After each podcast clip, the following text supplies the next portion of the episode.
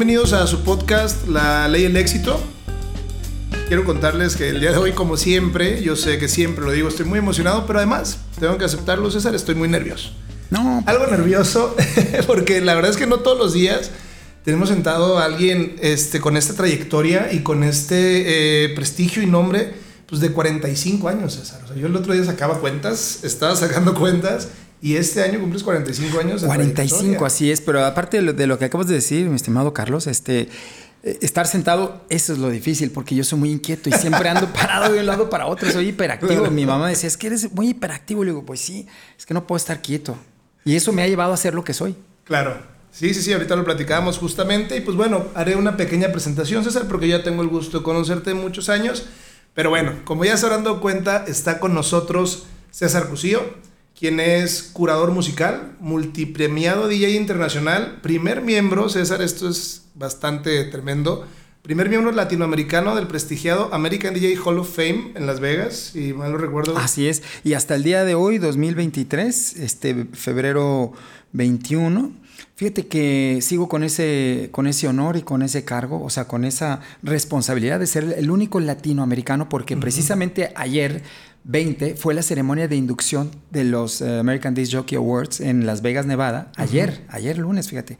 Y este, y pues no, entraron tres norteamericanos muy reconocidos, muy queridos, pero ningún latino. Así es que seguimos, con ese estandarte. Así me da mucho gusto. Bueno, pero además de eso, embajador de Pioneer, pero algo que me encantó, César, melómano empedernido. Exactamente.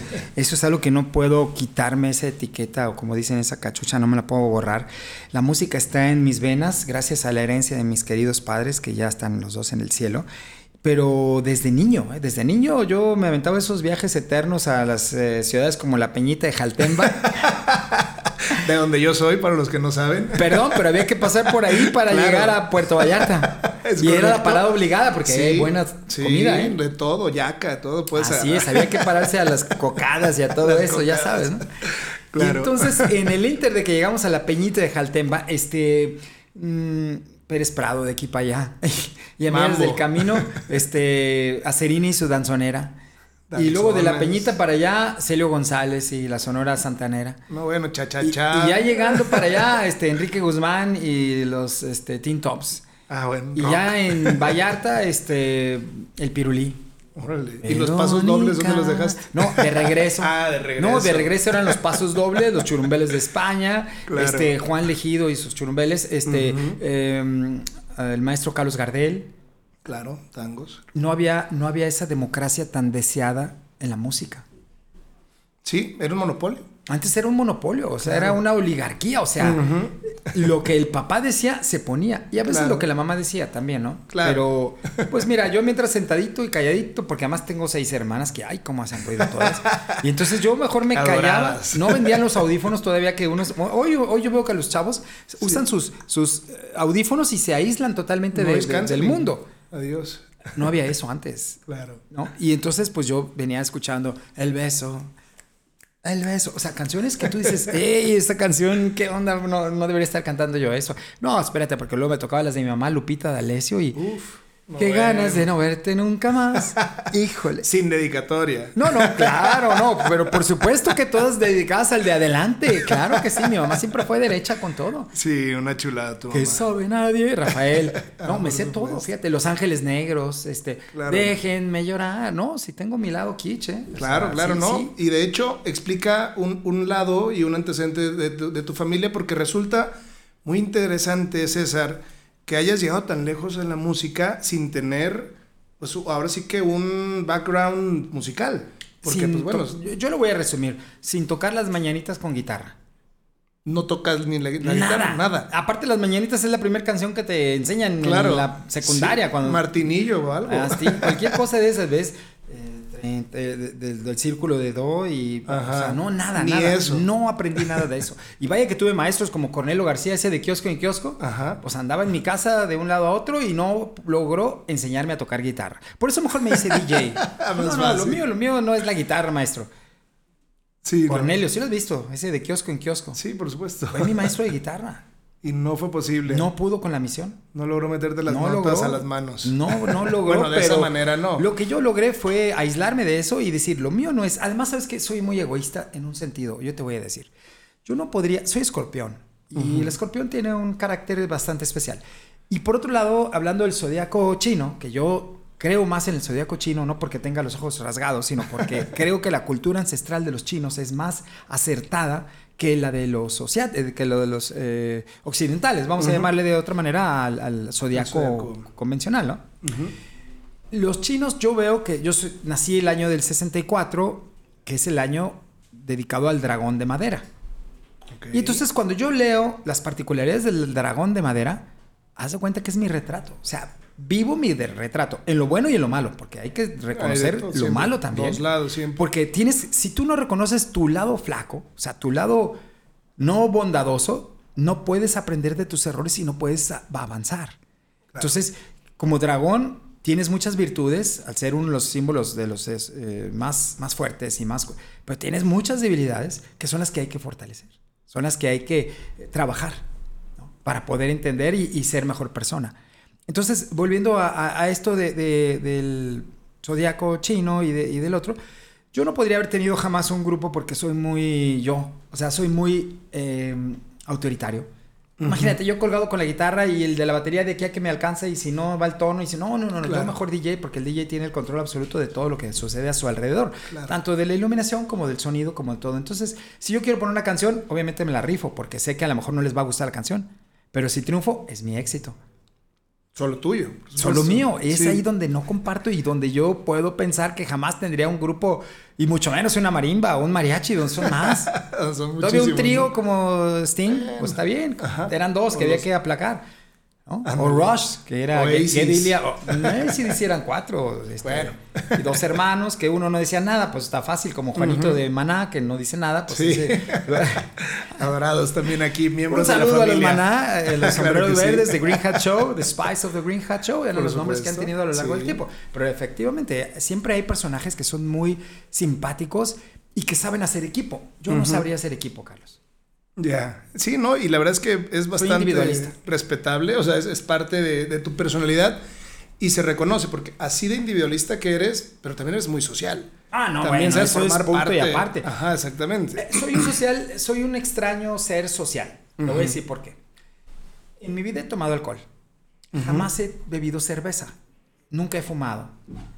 Ni me asustan las drogas. No las he consumido, pero no es algo que, que- que- que esté así como que, ah, no, nunca. Esto me hace ser como en cierta forma antisocial. O sea, no voy a un bar porque me aburro, porque todos están, todos se toman dos y ya están mareadones y ya les sale. muy jajaja. y- Y lo que a mí me sale natural. claro. O sea, yo. A Sí, mí ya me lo ves, traes en "Oye, las ¿qué- venas". ¿Cómo andábamos ayer? A ver, a ver, permíteme. ¿Andábamos? Andábamos son muchos. O sea, tú estabas así. Yo estaba Claro. feliz, pero con la música, porque a mí la música es la que me mueve. Claro. Yo con una canción puedo llorar. así. Es la que te embriaga. Sí, es la que me embriaga, es la que me pone hasta la madre, es la que me pone hasta atrás, todo lo que tú quieras, adjetivos, es gracias a la música. Y sé manejar bien mis emociones, lo cual es difícil porque, digo, difícil porque puedo detonar un sentimiento de alegría y puedo detonar un sentimiento de tristeza, porque a veces la tristeza se disfruta. Entonces yo Sí, te digo que soy un ser este, extraño porque por lo general me gusta estar solo, pero tú acabas de dar con el clavo. Me gusta estar solo porque a donde voy tengo gente. O tengo la capacidad de hacer amigos así. Porque Claro. tengo buena plática, porque sé Sí. muchos temas. Es muy agradable. o sea, No nada más el tema de la música, que me encanta y me llena y todo, pero sé de otros temas. Hasta de gemas. Estábamos hablando de gemas, de piedras, geología, sé de rocas, soy aficionado, colecciono rocas, tengo muchas rocas. Sí. De todos tipos, menos de las caras, diamantes, eso todavía no le llego a esas, pero, pero por lo pronto ya tengo amatista, este, acerina, lapislázuli, este, mi favorita, labradorita, me encanta la labradorita, hay que traerlas desde China porque allá están mejores. Órale. Este, y bueno, traer una labradorita, eh, hay un hotel aquí, que bueno, perdón el comercial, pero el Hotel Baruch, que está ahí en Avenida Ujú. Lázaro Cárdenas, Sí. yo llego ahí con mi amigo José Antonio este, a un evento y ándale que todo el, el, eh, pues, ¿cómo se llama? La- al frente. El lobby. eh, no, donde están las personas atendiendo, el, El front desk. el front desk, Ujú. todo, todo el, el- el- el front desk es de labradorita. Y, le, y yo, wow, Le digo, todo eso es labradorita. Le dije, no inventes. ¿Sabes cuánto cuesta eso? Le dije a la señorita que está atrás, le dije, ¿sabe cuánto cuesta esto que esté lleno usted de aquí? ¿Dónde está manchado Pues, café? Dice, ¿qué, qué no es mármol? Le dije, no, por favor, ¿cómo va a ser mármol? La labradorita tiene unos brillos iridiscentes en violeta detrás, de, como adentro. Ajá. Como si fueran este, estas cosas, este, escamas, perdón, no, escamas de pescado podría ser, o hojuelas de esas que ahora están prohibidas del tigre toño, que ya no trae el tigre toño. ah, sí, ya. Borraron al tigre toño, ya nomás es el A toño. todos. A todos los borraron. Al, el elefante era buena onda. ¿te Sí, acuerdas? Melvin, El de los Choco supuesto. Crispis, carajo. Claro. Hay que hablar de cosas prohibidas, el osito bimbo. Por supuesto. Bueno, y ahora los cigarros en las tiendas, ¿no? Ah, es que ya no se pueden. Bueno, exhibir. eso ni me afecta porque pues ni... Ni fumas. No fumo, pero... Pero ¿qué tal los gancitos? el- ya borraron al gancito. Sí. Ya no está el gancito. Ahora me encontré una tienda eh, aquí por Santa Tere que vende artículos de, de alimentos, este... De esos importados carísimos. Y vi este, gancitos cherry. Yo, ¿cómo que cherry? Pues sí, en lugar de mermelada de fresa, tiene Ajá, mermelada de de cereza. cereza, órale. Pero trae el ganso. Dije, ah, bueno, por lo menos trae el ganso. Y es que son de los que fabrica Bimbo en, este- en sus plantas de Estados Que Unidos. ya no tiene problema. Allá no tiene problema con que la legislación, hablando de ley, con que la legislación les prohíba usar ganchos. ¿no? Sí, claro, que es muy normal, o sea, en el marketing, en todo, pero bueno, César, entonces después de este viaje que así me, así me gustan los, los, los podcasts, regresemos un poquito a esos trayectos. Después de esos trayectos de escuchar danzones, pasos dobles, cha-cha-cha, mambo, tango, etcétera, ¿qué pasa que te llevó a ser y a convertirte en el mejor DJ de la cuadra? Esa es muy buena, ¿te la sabes? ¿De dónde viene el mejor DJ de la cuadra? El- el- Adelante, le escucho. Te lo platico a ti y a todos nuestros queridos radio, bueno, podcast escuchas. No es radio escuchas. No. Aunque esta cabina de radio está increíble. Está bien pero montada. Fíjate que eh, tengo el gusto de tener la amistad de- y el cariño de don Eduardo Manzano, el famoso polivoz. Ay, madre. Venga, Sí. cámaras, lados. Tú podrías ser un buen personaje a los polivoces, ¿eh? Ah, mira. Tienes el porte para ser... No sé si eso es bueno o malo, pero... No, es bueno. El Ah, amigo de Gordolfo Gelatino, imagínate. Ah, bueno. Es que ese era galán acá y tú, eh, nomás todo. Entonces, este, bueno, lo conocí yo cuando hice un viaje de niño, como a los eh, 11 años, a un lugar en Friendswood, Texas, que se llamaba Camp Madison. Un campo de verano como los que salen en las películas, ahí que tienes camas como si fueras militar y literas y los hombres allá, las mujeres acá. Y entonces yo llego así todo espantado porque pues yo estaba muy chavo, mis papás nos enviaron a mis hermanas y a mí al campo de verano. Y pues actividades que arquería y cosas que, ya sabes, para entretener a los chiquillos. Pero resulta que en la, el de la, ca- el de la- en la litera, el que dormía arriba, que le tocó arriba, pues era un chilango que pues no crees que me caía muy bien. Y entonces yo pateaba, con, me acostaba en mi litera y levantaba los pies y le movía la cama. Y el otro se enojaba y me aventaba almohadas. Y yo, divirtiendo, pues me aventaba otra y otra. bueno, ese personaje se llama Lalo Manzano, que es eh, Lalo Manzano hijo. que, que fue parte de los comediantes estos que andan ahí, este... eh, Tiene una barra nocturna de comedia, Lalo. Manzano. Si tú pones Lalo Manzano, vas a ver, él es Sí, el hijo del polivoz. Era mi pareja de, de litera, De litera. mi compañero a los 11 años. Entonces, finalmente terminamos de amigos, de cuadernos, ya, porque luego pues te unes contra los gringos, que los gringos te quieren Claro, claro. dominar, porque como eres latino, pues te ven chiquito, y pero éramos, éramos rudos, ajá. Yo siempre fui rudo, desde niño fui un hooligan. Este, como tenía cinco, bueno, seis hermanas. Este, Ah, bueno, no te quedaba de otra, ¿eh? Exacto. Oye, no quiero. Pero no para defenderlas, un- al revés. No, contra ellas. No, no, imagino. no, Contra ellas no podía hacer nada porque me tenían sometido mis papás de que si yo les tocaba algo, olvídate, Claro. sacaba el cinturón de mi papá así como y daba latigazos. Muchas veces me dio.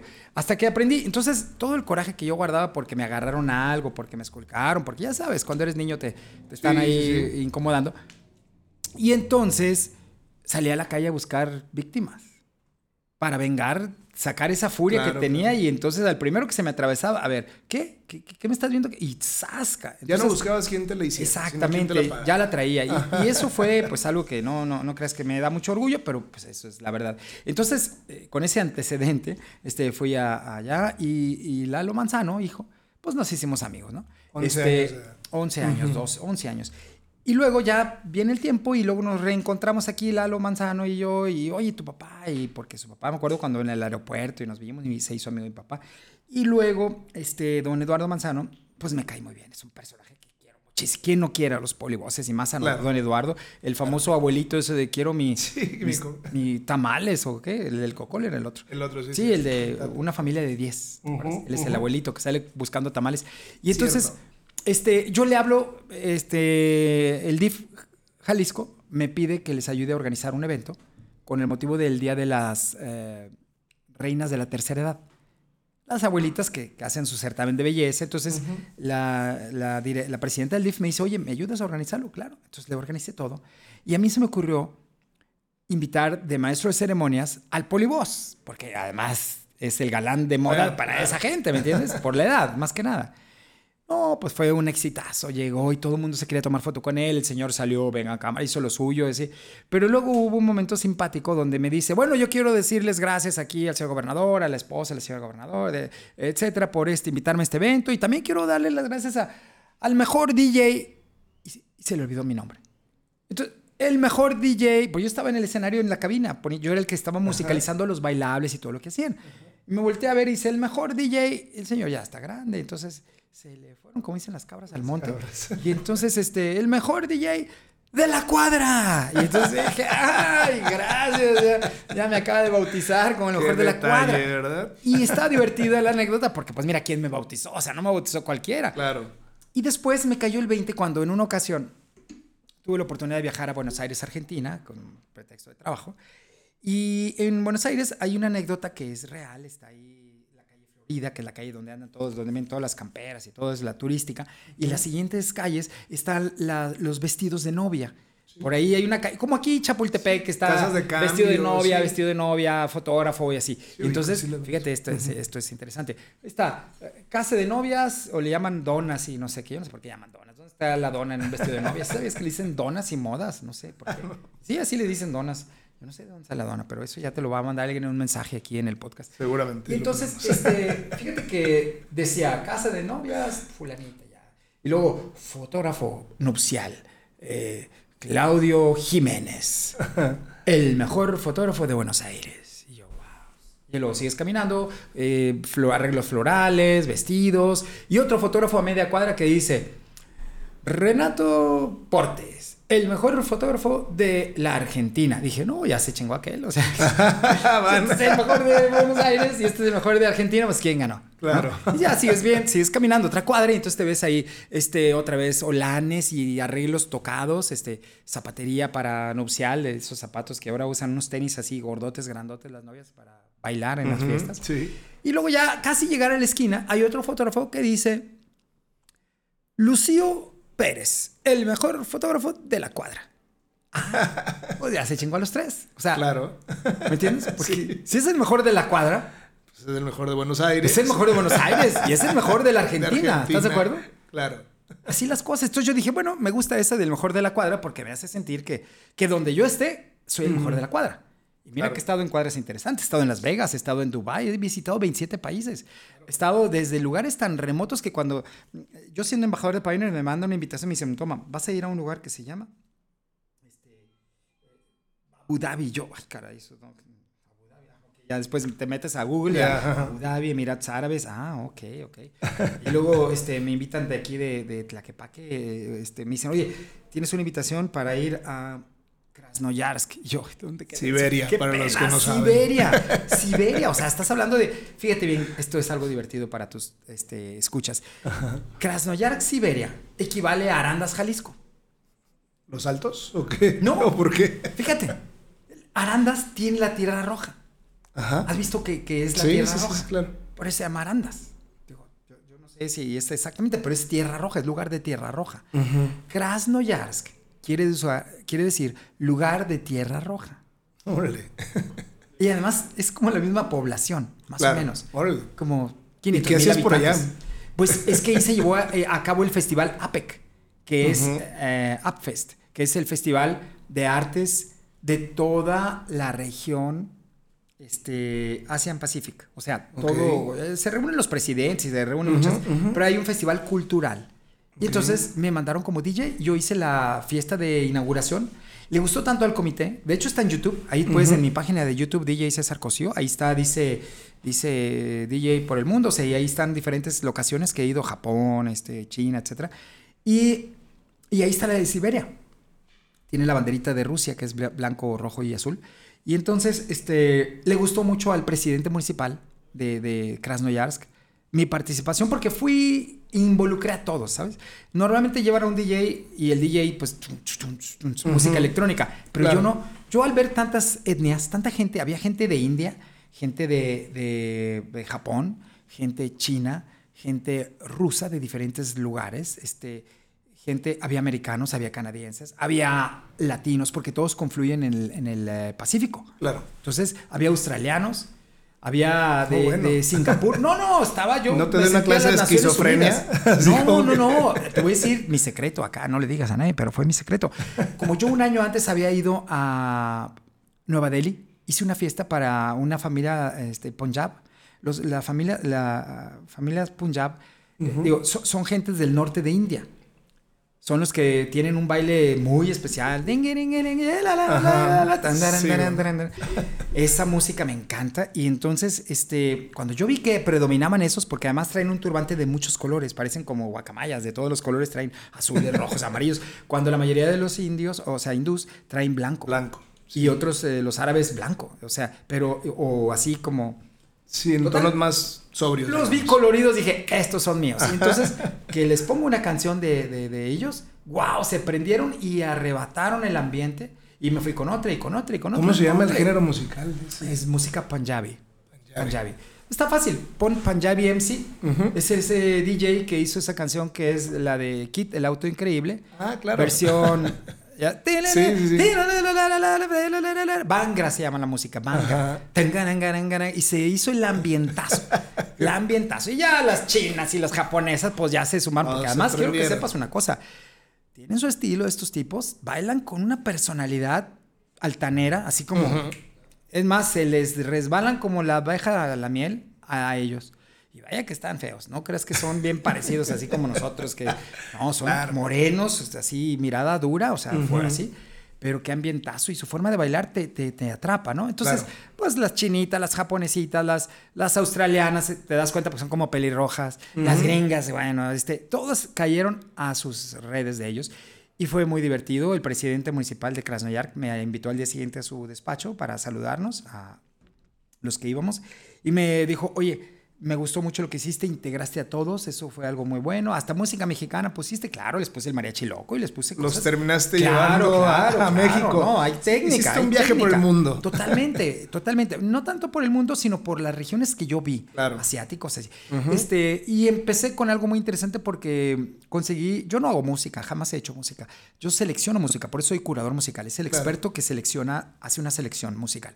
Y entonces, eh, fíjate que eh, encontré una versión de Kalinka, que es una versión tradicional. Vamos a decir como el cielito lindo de los mexicanos, Kalinka. La la la la la la la la la la la la la la la la la la la la Kalinka, ya sabes. Sí, como no, sí lo he escuchado. ¿Jugaste Tetris alguna vez? Ahí venía Kalinka. Era parte de, los, de las cancioncitas de enfadosas de que tú acá y luego se va acelerando. Entonces puse Kalinka versión electro. No, pues se volvieron locos. Los, dijo, dame ese disco, yo quiero ese disco. Pues no tengo ese disco, lo tengo en mi computadora y no traigo no había... ¿Cómo transmitirlo? No, no, pero lo disfrutaron. Bueno, el, el, eh, el, presidente municipal de, de Krasnoyarsk, Siberia, me invitó y me dijo, ¿puedes hacer la clausura? Y yo, pues claro, pero ¿cuándo la clausura? No, pues, o sea, tres días. Y yo tenía mi regreso en dos días. Le dije, bueno, si logra este, darme un día más y pagar el... Eh, cambio no le dije pagar, porque no. Le dije, arrégleme mi regreso. Además fue algo interesante. De hecho, hay una foto Estoy en, Krasnoyark. Eh, es una foto que he usado mucho en muchos eventos por lo que representa para mí. Este que estoy con una camisa azul y tengo una luz atrás de fondo. De hecho, tengo el pelo pintado de negro porque estaba trabajando en el Canal 7 donde me dijeron hay que pintarse el pelo. Bueno, pues ahí estoy yo pintando el pelo, pero bueno. Este, y, y no llegó mi maleta a Krasnoyark. Tres días estuve con la misma ropa. Nunca llegó mi maleta. Mi maleta me la regresaron aquí a México. Entonces imagínate cómo apestaba, porque además traía un peso pues, bastante grande y no vendían ropa tan grande, a pesar de que uno cree que los rusos son enormes. Me dice, sí, son tan grandes que se acaban la ropa que llega. Pues estás, piensa que estás como en Arandas, o sea, en un lugar pequeño, o sea, no es así como una urbe como Moscú, este, como San Petersburgo, que son grandes este, ciudades. No, aquí, ah, sí, sí hay, pero su talla no hay. Pantalón, no hay, sí. O sea, no, no, no, no. O sea, entonces la misma ropa los tres días. Órale. Y bueno, pues fue algo interesante para mí, pero me trae muchos recuerdos porque son anécdotas que te vas acumulando claro. y que estarán próximamente. formando y marcando. Así es que serán parte claro. de, de, este libro que voy a publicar uh -huh. próximamente, que ya platicaremos. Pero claro. bueno, hasta ahí ese viaje tan interesante a Krasnoyarsk, Siberia. Ok, interesante. Oye, pero bueno, regresando algunos años en, en, en, esta, en esta historia, porque como les digo, la verdad es que es un poco injusto, porque yo entiendo todo el contexto de lo que me estás contando pues, porque te conozco hace muchos años y soy parte de estas historias y las entiendo, pero me gustaría que nuestros escuchas te conozcan un poquito más. Entonces, con este antecedente eh, musical, porque son bailadores, son fiesteros en tu familia. Este mis papás siempre abrieron pista en todas las fiestas. Te dabas cuenta que mis papás estaban invitados a una boda, a una fiesta, porque eran los, primeros, que se pararon a bailar. Bailar. Antes que el balse. Ah, bueno. Antes que el vals, porque ya ves que hay un protocolo no escrito, porque, bueno, he sido pionero en Guadalajara y lo cual me da mucho orgullo platicarte, que el tema de los DJs en las bodas es algo que yo inicié, vamos a decir, siempre ha habido DJs en bodas o luces y sonidos desde que decían, tráete los negritos, que eran los discos en los años 50, 60, ¿no? La gente más humilde que no tenía para contratar a la orquesta en vivo, pues llevaba discos, ¿no? Pero vamos a hablar que gracias a don Andrés Yanomé, en paz descanse, se atrevió en una boda de, de alcurnia, así, de, de, mucha sociedad, meter un DJ entre orquesta y grupo. O sea, estaba la orquesta enorme y estaba el grupo versátil que se usaba. Y a Andrés se le ocurrió meterme en medio como, como para esos descansos. Sí, claro. Que no fueran tan, tan lentos, que, que de lo que se organiza la orquesta, cómo dan sus hojas, en que el grupo versátil se pone el moñito y todo. Ahí. Entonces, resultó que gracias a Andrés, esos momentos musicales fueron los más divertidos de las fiestas. Entonces me dijo, oye, yo creo que vamos a quitar la orquesta y nomás tú y el grupo. O es que este cliente quiere nomás la orquesta y tú.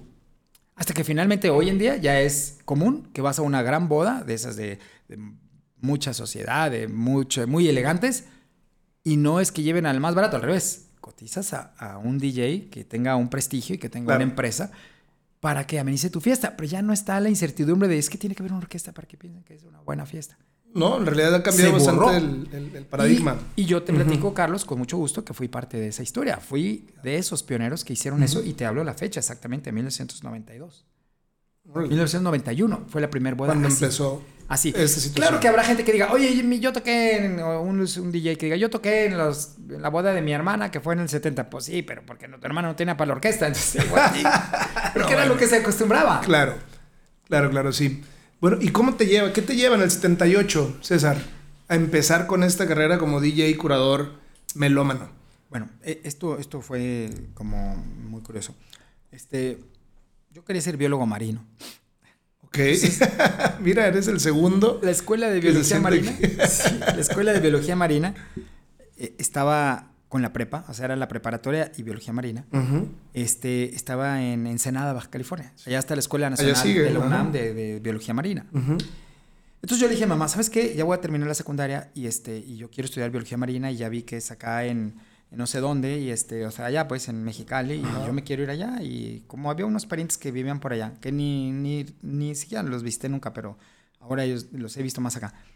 Y mamá me dijo, ah, pero es que está muy lejos. No, pero es que entonces así como que mis sueños se vieron así medios truncados Frustrado, de biólogo marino. Uh -huh. Me dijo, oye, pero ahí viene el cumpleaños de nena, porque mi hermana Magdalena, sí, ¿por qué no, no le mejor? 13 años cumplía ella. ¿Por qué no mejor le hacemos una fiesta aquí? Sacas el estéreo y pones, este, te doy para que compres unos discos y este. Y ahí, es más, tú ya tienes discos, pero para que mejor hazle una fiesta aquí. Le dije, es que, pues sí, pero para poner música necesito dos estéreos y nomás tenemos uno. No, pero la vecina eh, la señora Esther Maraguet, mamá de Hugo y de. Ernesto Maraguet, nuestros queridos amigos. Pues por cierto, es juez, el, señor juez. Sí, sí, claro, y claro, claro magistrada. por supuesto. Un saludo, Un saludo a, Ernesto, Elsa. Exacto, y, a, Hugo, mi amigazo, que vive Buenos en Chapala. amigos también. Te recomiendo que vayas a su hotel Mar Chapálico. Hotel con habitaciones arriba de los, de los árboles. Pero la habitación no es así como la del club de Toby, ¿no? Con regadera, con cocina, con todo, arriba de los árboles. Mar Chapálico en Chapala, sí. ¿Qué es el nombre original de Chapala, sí sabes? Mar Chapálico. Sí, era el mar Chapálico, porque e, era un brazo de mar. Por Sayula, por allá venía el mar salado. Por eso hay vestigios ahí de. Bueno, ya estamos hablando de geología, de, de paleontología. Pero bueno, el caso es de que me dijo mi mamá, pues conseguimos el estéreo de enfrente y entonces ya, pues así, así fue. Entonces le hice la fiesta a mi hermana y el resto es historia, porque luego una amiga que fue a la fiesta en la cochera. Pues, ¿cómo no iban a ir? Tenía seis hermanas, imagínate, todos quieren ir a bailar ahí.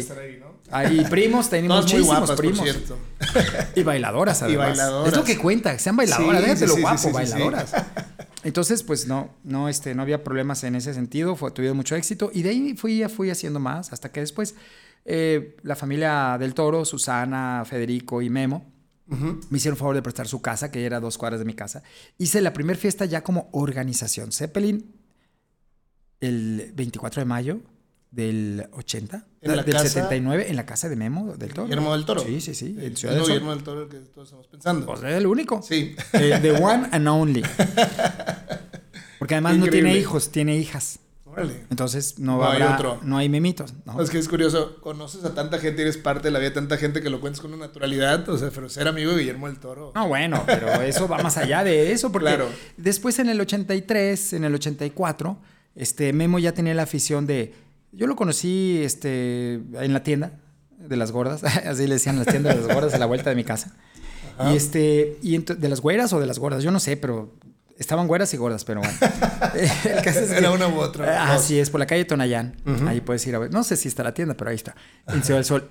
Y este, somos parte de la generación de Ciudadanos del Sol, que viene un capítulo en mi libro. Claro, Los Ciudadanos del Sol, que somos esos personajes que crecimos en los ochentas, como Fernando Olvera, como este, Los Rostros Ocultos, Arturo Ibarra, como La Revolución de Emiliano Zapata, Javier Martín del Campo, como este, en su momento José Force, maestro de artes eh, de artísticas, de artísticas Ah. en el Colegio Pierre Ford, como Kenny los Kenny, Eléctricos, Kenny, allá a- a- en Chapalita, eran vecinos ahí de Chapalita, la Einstein, colonia del lado. hermano también, un- Einstein, un saludo a compadre, Einstein claro, también. compadre, este, Padrino.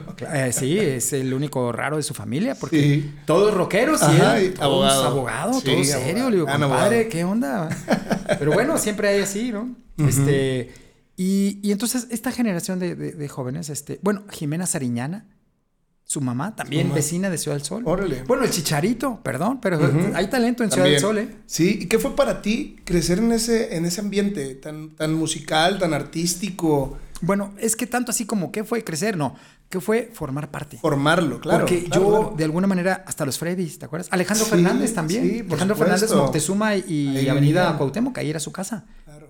Este, o sea, cuando tú te pones a, a repasar la historia, te das cuenta que. A ver, ¿cómo es que se juntaban? Bueno, pues porque había kermeses en el Antonio María Claret, el templo de ahí, ahí tocaba Sombrero Verde.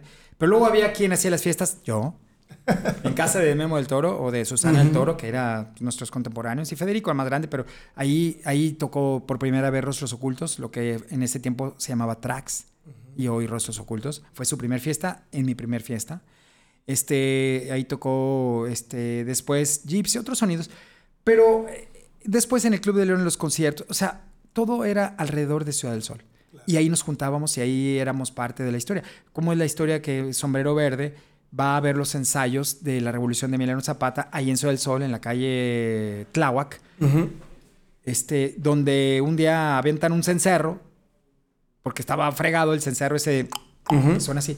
Y ahí estaban los de los, los Fernando Olvera y los Calleros, estaban ahí este, Ulises escuchando, también. escuchando los ensayos de Oye, la por revolución. favor, convoca a Ulises Sí. a que vea, que nos acompañe. Porque voy a decir, le voy a decir. Ahora está muy entretenido porque tiene eh, unos eh, canchas de fútbol. y sí, sí. eh, trae el tema deportivo ahora. sí, ya sí, ya bueno. se jubiló de, de Maná, pero sí, qué padre porque puede ahora hacer lo que realmente le gusta. Bueno, le gusta la música, pero bueno.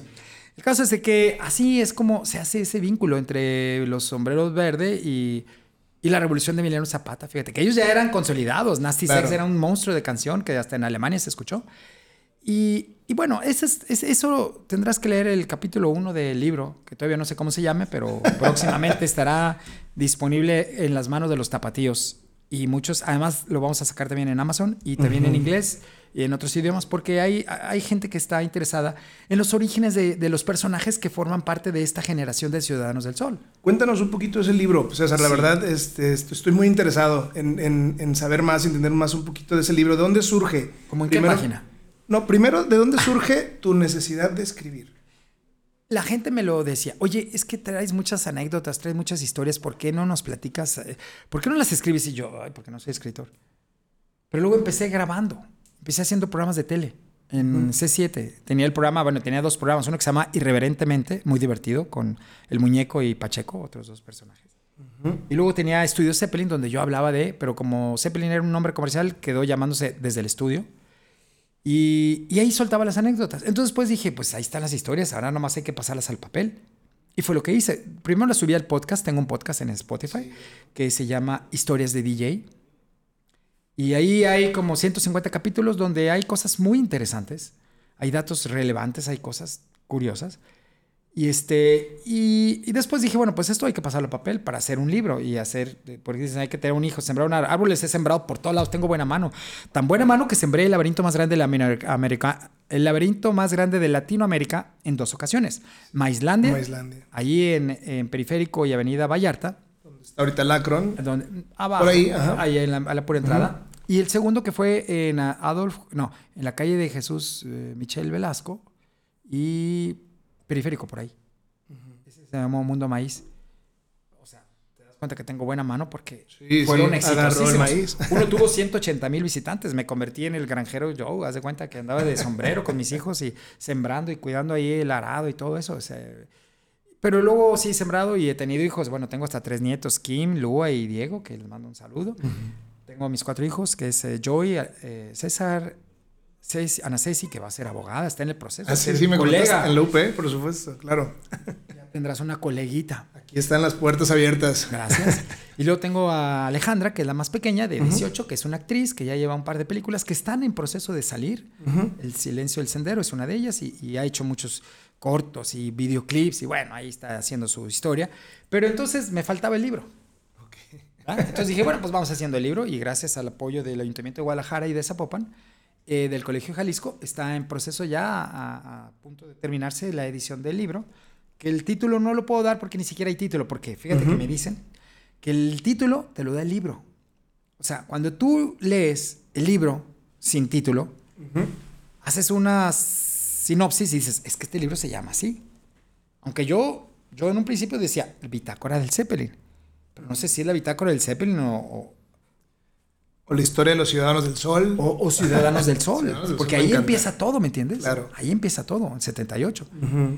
Este, o, o, no sé, viene también la anécdota de la Minerva, de los festejos Pero de la cuéntanos, Minerva. esa está padrísima. Así es, porque luego dicen, oye, que es que la Minerva, no, ay, la Minerva y yo tenemos algo más que un amor. Aunque ella no me pela porque diario está bien tiesa, pero Claro. yo estoy ahí. Entonces, la verdad es que sí hay un idilio. Pero es una ahí. relación de toda la vida. Es- pues no de toda la vida, como del 86 para acá. Muchos, toda mi vida. Ah, sí, ¿cuándo naciste? Yo soy del 85. ¿De dónde naciste? Ah.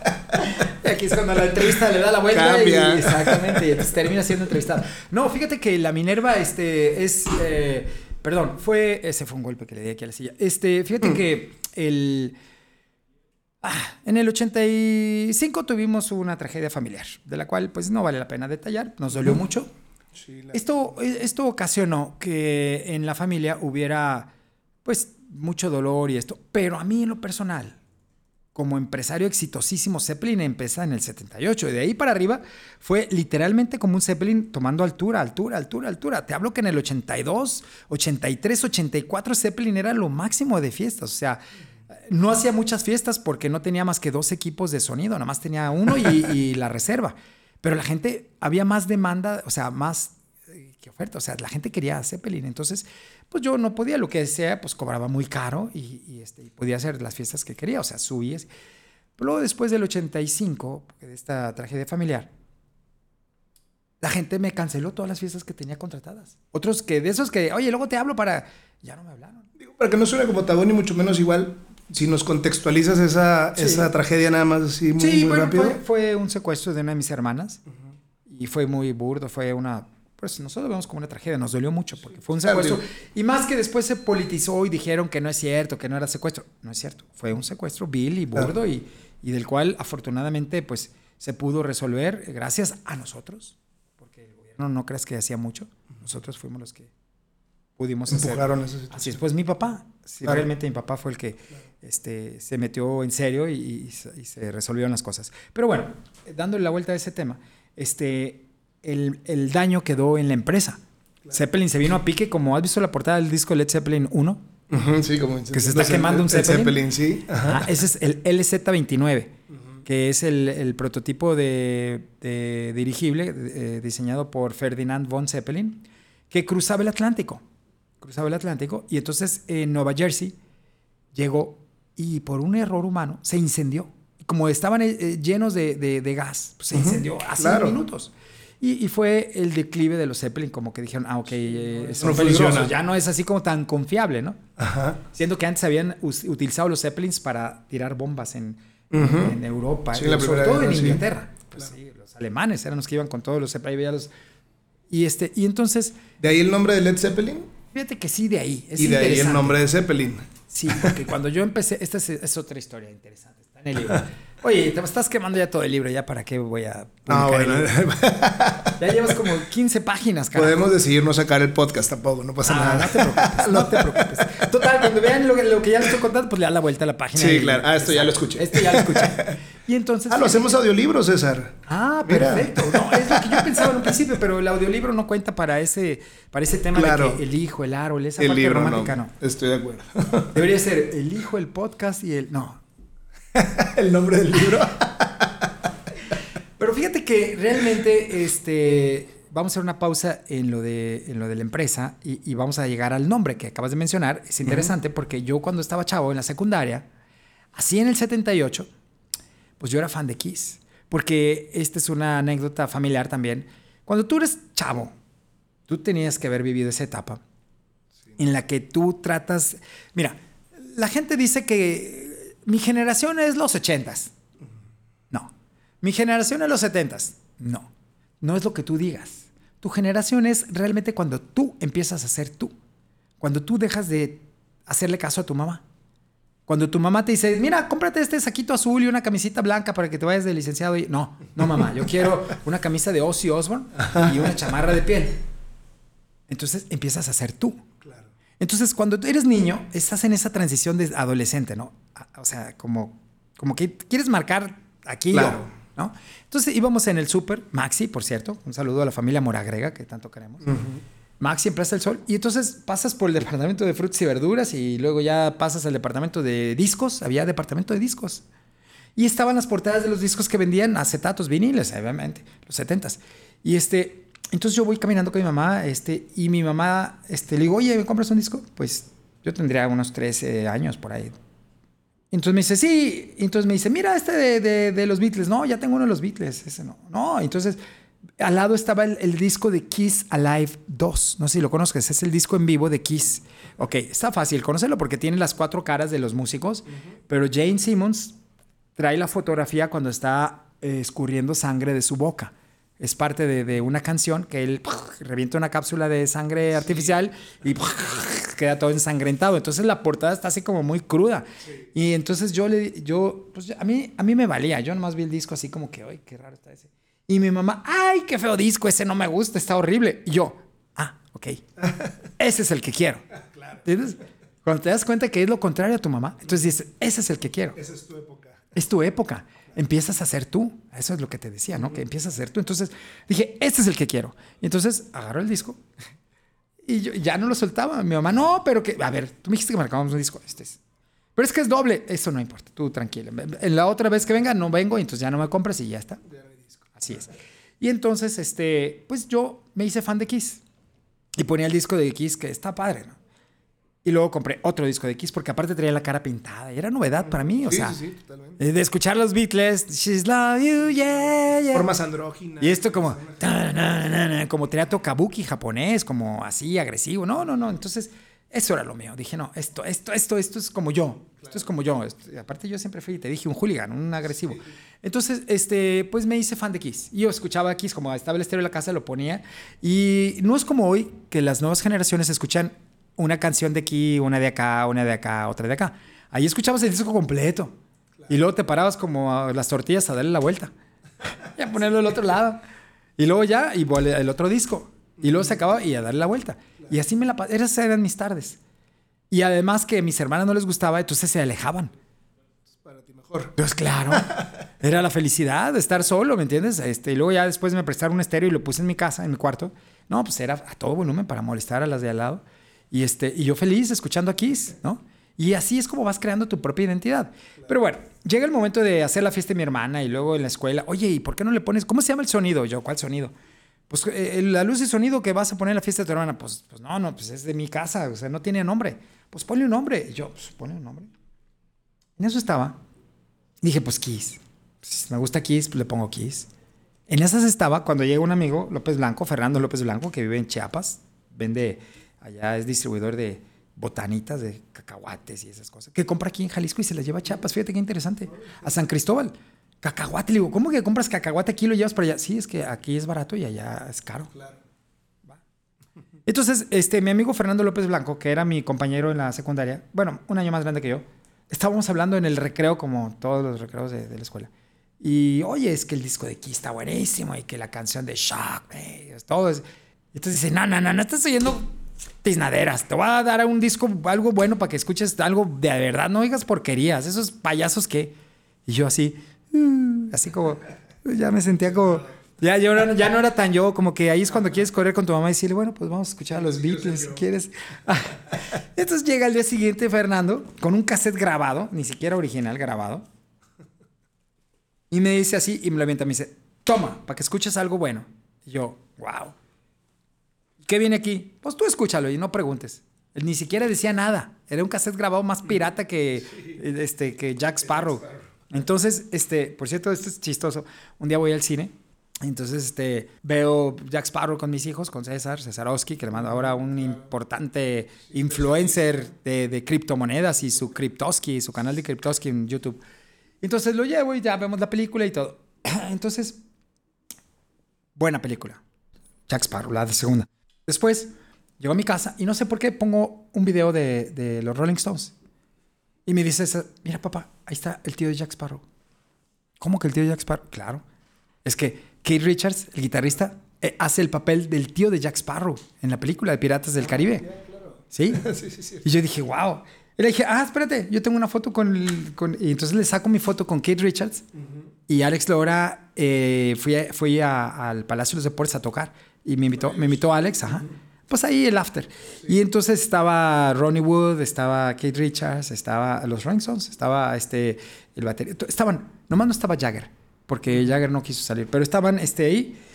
Y me dice, papá, tienes una foto con el hermano, el tío de Jack Sparrow. Y yo, esa es mi foto favorita. Y sí, está ahí la foto. Pero bueno, volviendo a lo de Kiss. Entonces, este, me dice Fernando, mi amigo, me dice, escucha esto. Pues ya agarro el cassette, me voy a mi casa, lo pongo. ¡Wow! Una maravilla. Led Zeppelin. Y empiezo con la primera canción que se llama Communication Breakdown. ¿La conoces? Y luego después esa la de Hey mom, say the way you move. Puta madre, que tiene que hacer Kiss al lado de estos güeyes, no manches. Y luego pone Moby Dick. No, no, no, no, no. O sea, yo quedé impactado con la música de Led Zeppelin. Mis discos de Kiss los escondí así como detrás de la cama, me daba pena. ¿Ya? Y entonces es ahí cuando surge la parte creativa de que le ponga el nombre al, al sonido. Entonces me dicen, oye, pues ponle un nombre al sonido. Yo, qué bien fríen con eso el nombre. Pues bueno, le voy a poner Zeppelin. No, Led Zeppelin. No, pero es que Led Zeppelin es Led Zeppelin. No, le voy a poner solo Zeppelin. Y empecé en, eh, con un compañero Alejandro Arellano, que era extraordinario dibujante, aparte era mi jefe. Era scout y era mi guía de patrulla. Entonces era mi patrón. Pero era muy bueno para dibujar. Entonces empezó a hacer logotipos de Zeppelin, así como Zeppelin. Como hacerme el logotipo. Finalmente, pues se llamó Zeppelin. Pero ¿sabes qué? Esto es interesante y dice, ah, pues por eso es el nombre Zeppelin. Sí, hay dos anécdotas que están también en el libro que tienen que ver con esto que estoy platicando. Y ya como te estás ahorrando algunas páginas del libro, pues ya chingue su madre y vámonos de frente con todo. va? Exacto. Si Zeppelin hubiera nacido tres años después de cuando nació, o sea, en vez de que hubiera nacido en el 78, hubiera nacido en el 82, se hubiera llamado Ozzy. Ozzy. Porque soy fan de Ozzy ya Led Zeppelin quedó atrás. Y yo sí he sido fan desde el 82, que lo vi en concierto, me quedé impactado, me gustó, me encantó. Randy Rhodes, además el guitarrista, el mejor guitarrista de, del año antes de que falleciera. Este, y desde entonces me identifico con Ozzy porque me cae bien. Es un personaje que además de que es disléxico, o sea, ese, ese es doble héroe. Un disléxico que se aprende una canción Un disléxico que, Lea que, música. que- que Por lea eso, música, o o sea, no wow. Y, y ese tema que, que satanista es pura mercadotecnia, realmente. Sí, es parte de El murciélago personaje. fue una historia que menso porque pues lo mordió, pensó que era de goma y resulta que era de verdad. Pero entonces eso hubiera sido el nombre de, en vez de Zeppelin, se hubiera sido Ozzy. Corporación Ozzy. Ozzy. Como Cosío, pero Cosí, pero con Z. No, realmente jugué con muchas tonterías. Pero así las cosas. Y luego, ya redondeando esta anécdota, tuve la oportunidad de platicar con Robert Plant en el Palacio de los Deportes en México, en su presentación con Jimmy Page, en la gira No Quarter Unleaded, que hicieron con el ensamble egipcio de Hossam Ramsey, de música así padrísimo. Entonces me colé al meet and greet, que es cuando están los artistas. Y ándale que pues en la tierra de los ciegos el tuerto es el rey. Porque de los que se colaron esa noche, esa, pues yo era el que hablaba inglés. Ah, bueno. Entonces los demás, además de que no hablaban el inglés como fluido, pues como que se cohibieron con viendo estas personalidades. Y yo no. Yo me acerco con Plant y le digo, oye, gracias por venir aquí, gracias por estar aquí. Este, yo soy de Jalisco, de Guadalajara. Me dice, ah, conozco Guadalajara. Y yo, ¿conoces Guadalajara? Sí, sí. Clac, clac, clac. Sí, eh, Y dije, "Es Tlaquepaque. O sea, nomás como que, como que se le trababa la lengua. Es, ah, ok, Tlaquepaque. Porque vino, estuvo aquí un día de, de visita, porque él vivió mucho tiempo en Austin, Texas. Entonces vino aquí, pues alguna, y, este, y vino a comprar artesanía, le gusta la artesanía. Y entonces, este, pues le dije, ah, fíjate que hace tiempo una amiga mía te conoció en Nueva York, Paulina Pliego. Y Paulina, que es muy querida amiga, la, la aprecio mucho, le dio una tarjeta que traía en su cartera de Zeppelin. Le dijo, yo tengo un amigo en Guadalajara que tiene un sonido y se llama Zeppelin. Entonces le da la tarjeta de Zeppelin a Robert Plant. Y cuando Paulina me lo platica como un gran logro, yo por dentro, ay, híjole, me van a demandar porque Zeppelin, el nombre, exactamente, me voy a sentir como frustrado. Y di- yo, no, pues gracias, Paulina, pero no te hubieras molestado. Yo así. Entonces yo le recordé a Plant la anécdota. Le dije, ah, pues fíjate que hace tiempo. Me dijo que sí, pero ni se ha de haber acordado. La verdad es que, pues, ¿qué te digo? Pero le platiqué, le dije, pues es que sí, una persona. Y, entonces salió la otra anécdota que le dije, por cierto, fíjate que yo, cuando empieza el internet, por ahí como en el eh, 96, 97, empiezan los dominios de internet. Entonces yo tuve el acierto gracias a Mex Plaza, la de aquí de la Universidad de Guadalajara, que fue Sencar, que fue el primer desarrollo tecnológico de Guadalajara. Yo fui el cliente número 3 de Sencar porque yo le aposté a la tecnología, me gustaba. Entonces yo registré, gracias a ellos, Sencar, zeppelin.com. Así, zeppelin.com, con doble P, Z, zeppelin.com. Y yo te era feliz, tenía mi dominio zeppelin.com que abrías y fiestas, luz, sonido, y yo ahí uniformado en una boda y todo. Y ándale que me llega un correo electrónico desde Alemania donde una carta en perfecto español, que desgraciadamente se perdió en el traspaso de computadoras y tecnología, se perdió esa carta, era un email. Ah, no, se perdió el email. Y, la carta estaba eh, este, impresa y, y se perdió. Una carta que decía más o menos lo siguiente, eh, un saludo este, desde Alemania, desde Hamburgo, Alemania. Este, le decimos que somos este, descendientes del eh, Ferdinand von Zeppelin y estamos, este, tenemos nuestro museo de la tecnología porque nuestro abuelo, bla, bla, bla, bla. Y nuestra empresa se dedica a rentar maquinaria pesada, Caterpillar, y se llama Zeppelin. O sea, ellos, ellos son Caterpillar en Alemania. Alemania. Y entonces, a final de cuentas, lo que amablemente me pedían ellos era que yo cediera el nombre de zeppelin.com. Y que estaban a mis órdenes cuando yo quisiera ir a visitar su museo de sitio, que es donde están los dirigibles, la historia de su abuelo y todo eso, y que me darían un tour por todo eso ahí. Yo me pareció muy importante la carta porque pues es, una, es un gesto de diplomacia Claro. En lugar de meter un juicio. en lugar de llegar al juicio, Claro. a lo Ujú. American Style, ¿verdad? Ujú. Y entonces yo respondí a la altura como debía haber respondido. Yo este, les contesté, les dije, sí, estoy de acuerdo, ustedes, ustedes son Zeppelin. Yo, yo ni siquiera soy, o sea, yo soy por la influencia de un grupo. Ah, porque quiero que sepas que la familia Zeppelin demandó al grupo Led Zeppelin en su momento y se hicieron de palabras en varios eventos ah, en el año del 71. Eso está registrado ahí. Entonces, cuando yo le platico esto a Robert Plant, me dice, mira, A nosotros nos demandaron y a ti te mandaron una carta. Lo "Sí". pidieron amablemente. Y me dice Plant, ¿y qué hiciste? Pues le cedí el nombre, zeppelin.com. Si tú ahorita te metes a zeppelin.com, te va a dirigir a la página de Alemania, de Caterpillar, porque ellos rentan maquinaria. Y entonces, pues le pareció interesante la anécdota a Plant. Además de que le dije, oye, ¿qué tequila tomas? Porque me gusta, dijo, me gusta el tequila.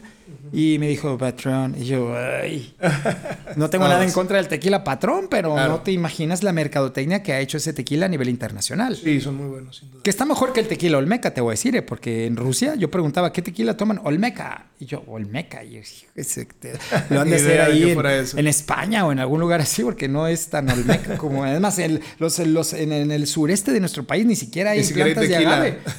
Ahí es mezcal. Si tú me dices, Claro. estoy tomando mezcal Olmeca, pues está bien. Sentido. Y eso que no tomo, imagínate si tomara. No, bueno.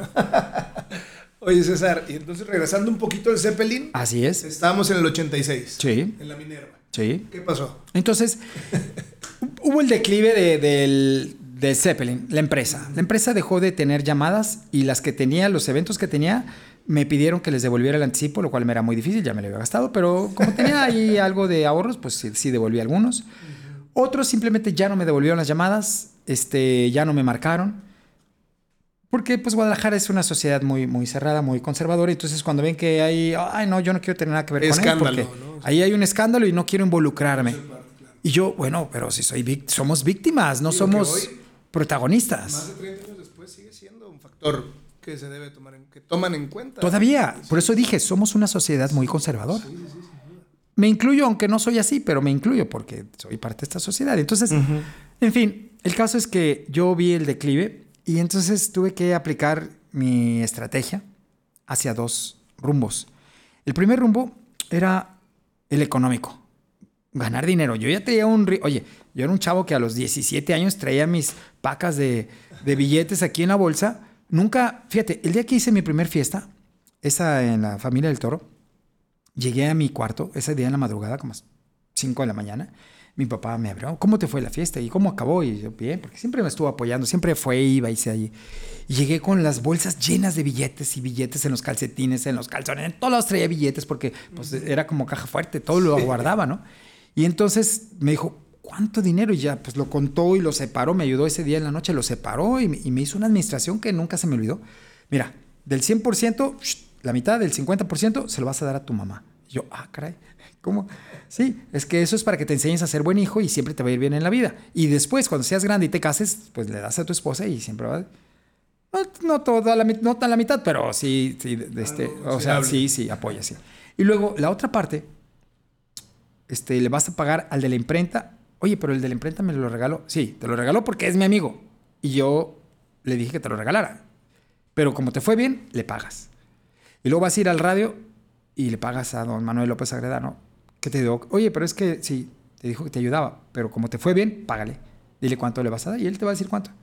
Y luego con esto paga la policía. Oye, pero esa tú la pagaste, sí, pero me lo vas a pagar a mí porque yo lo pagué. Entonces le pagué, o sea, terminé pagando mis gastos que yo, o sea, yo primero pensé que era todo ganancia, pero no. Ahí es donde empieza la administración. Y entonces repartí y me quedó pues así como un 20, como un 25% de todo lo que traía, que eran como unos 14 mil pesos del 78, por favor. Un coche valía 12 mil pesos, imagínate. Imagínate. Fue bien. Sí, muy bien. Entonces, ese pedacito que me quedó de 25%, me dijo, de aquí, divídelo. No, pues ya que divido.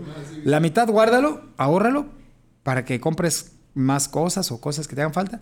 Y la otra mitad, diviértete o gástalo en lo que tú quieras. Imagínate. Esa fue la lección 01. Pero a partir de entonces entendí que las cosas deben de ser así y me ha funcionado, ¿no? Aunque hay vacas flacas, hay vacas gordas, pero siempre la administración, así, así como funciona. Entonces, volviendo a, a, a que yo tenía que recuperar ese cash flow, hoy dicen los cash flow, ¿no? Sí, sí, claro. No como el cash que traen otros allá en México, ¿verdad? Pero es, es, es- Los reyes del cash. es- es- no como los reyes, ¿verdad? Este es un cash flow slow. Claro. Entonces, este, pues ahí traía eh, eh, que recuperar eso. Y por otra, el orgullo del nombre. ¿Cómo es que ya no me quieren? Por ser César Cosío. No me quieren. No quieren Zeppelin. Entonces, inventé un luz y sonido. Ah, porque entonces en el 84 yo lancé, apoyé a Arnoldo Redondo y Gabriel Redondo con su sonido Lax. Y los presenté en Halloween 84, una fiesta que incluso fue eh, furor, 2.000 personas adentro de la fiesta y 2.000 afuera queriendo entrar. En la casa de que hoy se conoce como la Casa Madero, que está ahí en Madero y Federalismo. Ah, sí, ¿cómo no? Sí, claro que lo No se llama Casa Madero, se llama Mansión Magnolia. Nosotros, Memo, Memo más bien, le puso la Casa de la Estrella, que porque era una estrella de cinco picos. Hizo una historia en la invitación, wow. Que la gente pensaba que había misas negras y muy más series. Pero es que Memo, ya sabes que tiene creatividad para eso.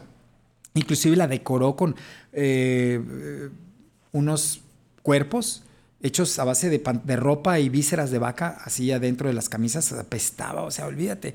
Era tétrico en la fiesta. Y yo ahí presenté a Lax, Luz y Sonido, como, ah, Lax, Zeppelin y Lax. Pues ándele que debido a, la- a un año después, la trágica situación que vivimos, Todos se. Lax se quedó con todo el pastel, que además trabajaba bien. Arnoldo y Gabriel hacían buen trabajo. Entonces, pero ya nadie quería, después de esto, pues nadie quería Zeppelin, entonces Lax. Y yo, pues, híjole, ¿cómo le hago? ¿Cómo le hago? Entonces inventé un luz sonido que yo llamé Joy, porque para mí Joy es alegría. Claro. Je parle français. Hablo francés desde que tengo ocho años, porque estuve en el franco mexicano. Y a lo mejor no aprendí español ni matemáticas, pero el francés sí, porque había sí reglazos te que sí, ese sí lo aprendías porque lo aprendías. Y entonces, este, el, el asunto de, de, de Joy, pues este, y luego lo asocié con Kit Haring, este caricaturista sensacional de pop art de Nueva York, que eran unas caricaturas muy simpáticas. Entonces hice una nueva imagen de un nuevo sonido que se llamaría Joy. Y puse a unos ayudantes y unos chavitos que recluté de Providencia, fresones. Fíjate, fíjate, esto es interesante para las nuevas generaciones que no van a entenderlo si no lo explicamos. Yo tuve que escoger chavos. Primero, pues jovencitos, ¿no? 13, 14 años, para que fueran los que movieran las relaciones públicas con las chavas. Ellos daban la cara. En las tarjetas venían sus nombres y sus teléfonos de sus casas. Nada que dijera César Cosío y nada que dijera de mi teléfono, que ya, ya. Entonces, pero para hacer el casting, como le llaman, pero no hice casting, yo simplemente fui a Cayenne ahí con los chavos y entonces los chavos tenían que tener este teléfono que fuera 641. Porque el número 641 te daba como código postal, como decir, ah, este es de Providencia, es Chavito Fresita de Providencia. Bueno, en ese tiempo era, ahora Chavito Fresita de Puerta Hierro, de Valle Real o de qué sé yo, ¿me ¿no? entiendes? Ahora ya no es así. Pero en ese momento Providencia era una zona bonita, como exclusiva. hay una fiesta en Colina San Javier, ah, ok, Providencia está pegado.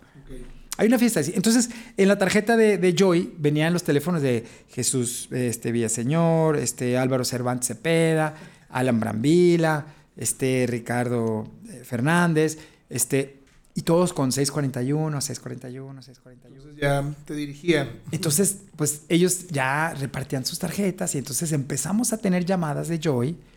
Y yo nomás supervisaba las, las operaciones. La música y el equipo era el mismo, nada más, obviamente, algunas cosas cambiaban, pero empezamos a limpiar eso.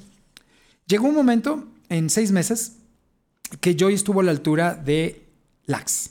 O sea, el cash flow regresó. Regresó. Y, y también las grandes fiestas, porque mira, una manera de valorar las fiestas de la época. ¿Eres el mejor? ¿Sí o no? No lo sé. ¿Cómo puedes definirlo? Muy fácil. Si las monjas del colegio Veracruz te hablan para su posada, para su kermés, eres el mejor.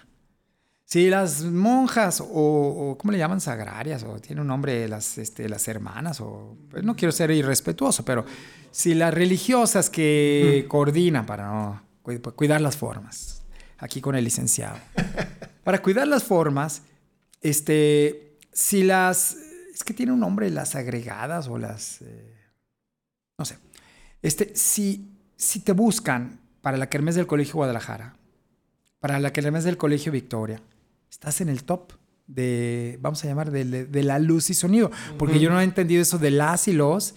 Las, luz y sonido, le, luz y sonido. A ver, ¿es la luz y sonido o el luz y sonido? La luz y sonido, obviamente. ¿Por qué? ¿Eh? La luz. El sonido. Claro. Pues es tonterías. Pero el caso es de que regresé a esa parte.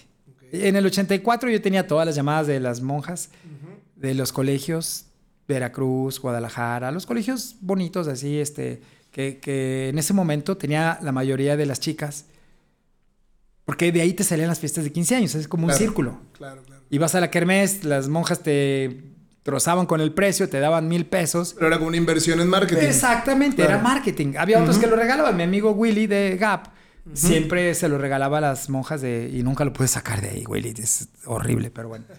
Un saludo y un abrazo a ti y a tu mujer, Gaby. Este, fíjate que es una manera de tener el contacto con las chicas quinceañeras, ¿no? Claro. Y entonces, pues regresé con Joy, regresé a esas llamadas. Regresé. Ya, ya competía con Lax, ya, ya no era la cancha sola de aquel. Y entonces, pues todo iba bien. Hasta que sucedió que, pues mi orgullo decía, bueno, ya tengo el cash, ¿no? ya, ya tengo el ingreso de esto. Ya tengo esta, bien, este negocio ya está armado, ya está definido. Me falta el orgullo propio de decir, Zeppelin, ¿por qué se va a morir? Si ni siquiera fue su culpa, ni siquiera, ¿por qué? Y entonces, ahí es cuando llegamos a mediados del 86. Que yo digo, bueno, es que ya la gente se había olvidado de eso, ya la gente ya, ya Zeppelin... Había pasado la nota, digamos. Sí había fiestas de Zeppelin, menos, pero sí había. Entonces yo traía el orgullo de decir, no, yo Zeppelin, ¿no? porque aparte ya acá yo no ponía la música y en Zeppelin yo era, pues era la diferencia. Entonces yo dije, no, no, yo voy a regresar con Zeppelin. Entonces Zeppelin volvió, este, renové el equipo, lo pinté fosforiloco, lo, o sea, le hice cosas nuevas, novedosas. Hoy en día hay un artista muy famoso, Santos Coy, no sé si lo conoces, que pinta con... Eh, que se inspiró en las fiestas de Zeppelin de los ochentas. Eh, me lo dijo, porque inclusive me, me, hizo favor de obsequiarme un, una, pieza. una pieza de arte. Me dijo, César, tú eres mi inspiración. Yo esto lo hago porque este, alguna vez lo viví en las fiestas de Chavo de Zeppelin y ahí veía todo fosforiloco con luz negra. y wow, es el efecto, ¿no? Hoy él lo hace profesional y me da mucho orgullo saber que viaja a España y anda por el mundo con su arte, ¿no? Entonces, este, fíjate que ahí es cuando cuando entra el orgullo propio y yo aprovecho la conjetura de que anunciaron, nunca ha sido de fútbol, yo he sido música siempre, y, este, y anuncian el Mundial, México 86. Y yo, ah, ok. La tradición de México 86, perdón, del Mundial México 70, era que Brasil se convirtió en la casa de eh, Guadalajara, la casa de Brasil. Entonces el público tapatío se enamoró de los brasileños y de Pelé, por supuesto, y de su yogo bonito y todas esas cosas. ¿Le quieren poner Estadio Pelé al Jalisco? Eh, mal, muy mal, muy mal. Eso es un grave error, porque el estadio se llama Estadio Jalisco. Que le pongan este, calle Pelé o le pongan una escultura de Pelé, pero no cambiar el nombre, porque no, eso, perdón, pero no, no me parece, a mí en lo personal no me parece. Entonces, el caso es de que el asunto es que yo visualizo que cuando la moda de los 70 que yo estaba chavo, pero me acuerdo que mis papás me llevaban, del estadio de fútbol a las suites Caribe que estaban enfrente de Plaza del Ángel. Ahí se hospedó Brasil. Entonces la gente cuando salió del estadio se vino siguiendo la torcida, como se le llama a la porra batucada brasileña, eh, pitando todos. Entonces esa fue la tendencia de, esos partidos del 70 Entonces, cuando, cuando llega el 86 y yo trato, para mí era importantísimo dar tarjetas, porque era el único medio de contacto con la gente. No había redes sociales, no te anunciabas en la radio, no te anunciabas en el periódico, luz sonido para tus 15 años, no.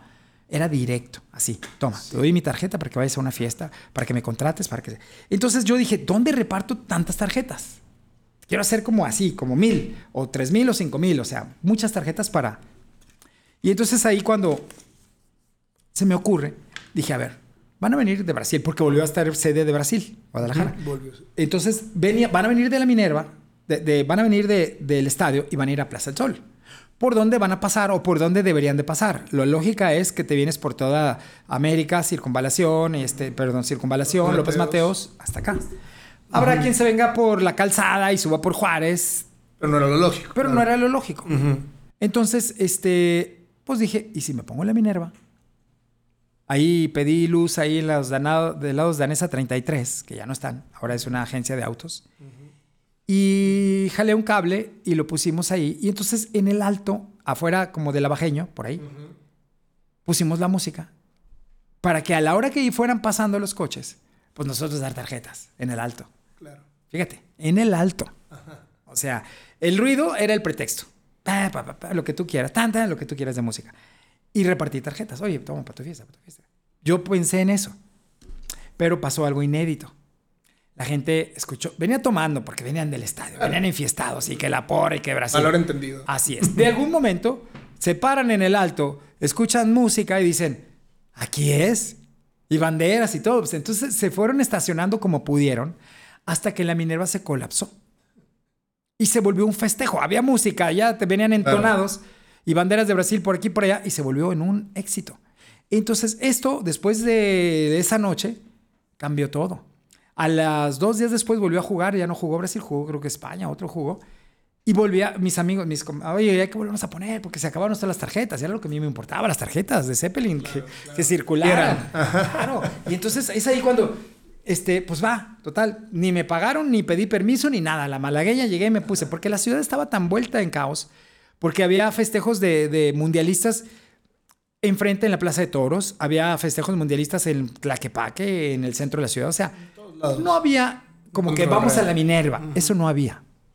Entonces, pues yo me puse y volvió a ser un éxito.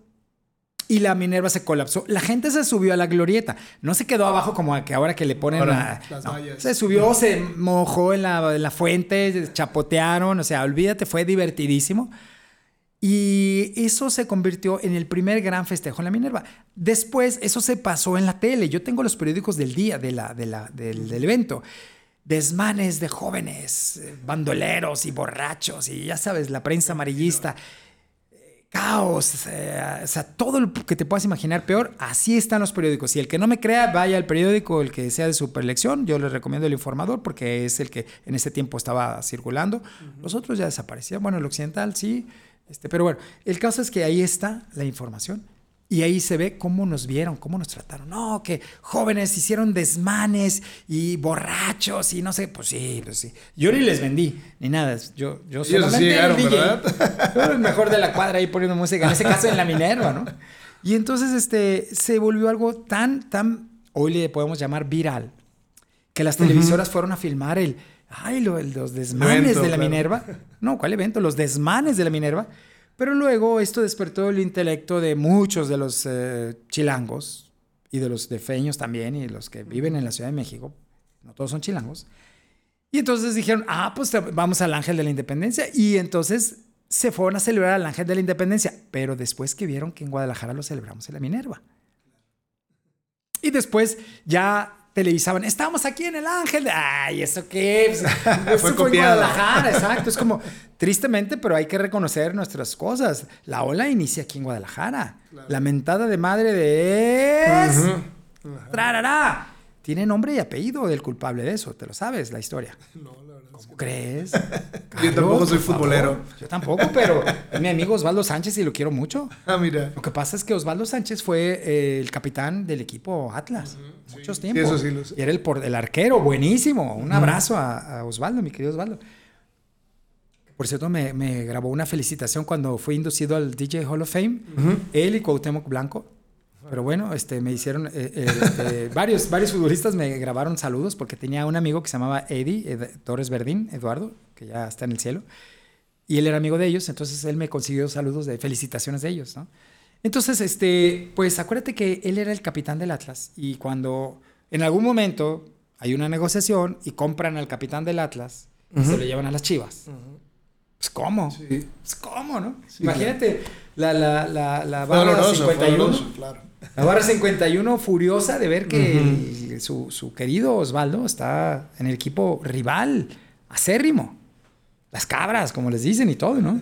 Digo, yo le voy al Atlas, pero, pero pues así les dicen, yo no les... Y, este, y entonces, cuando está el, un, partido, Osvaldo agarra la pelota para...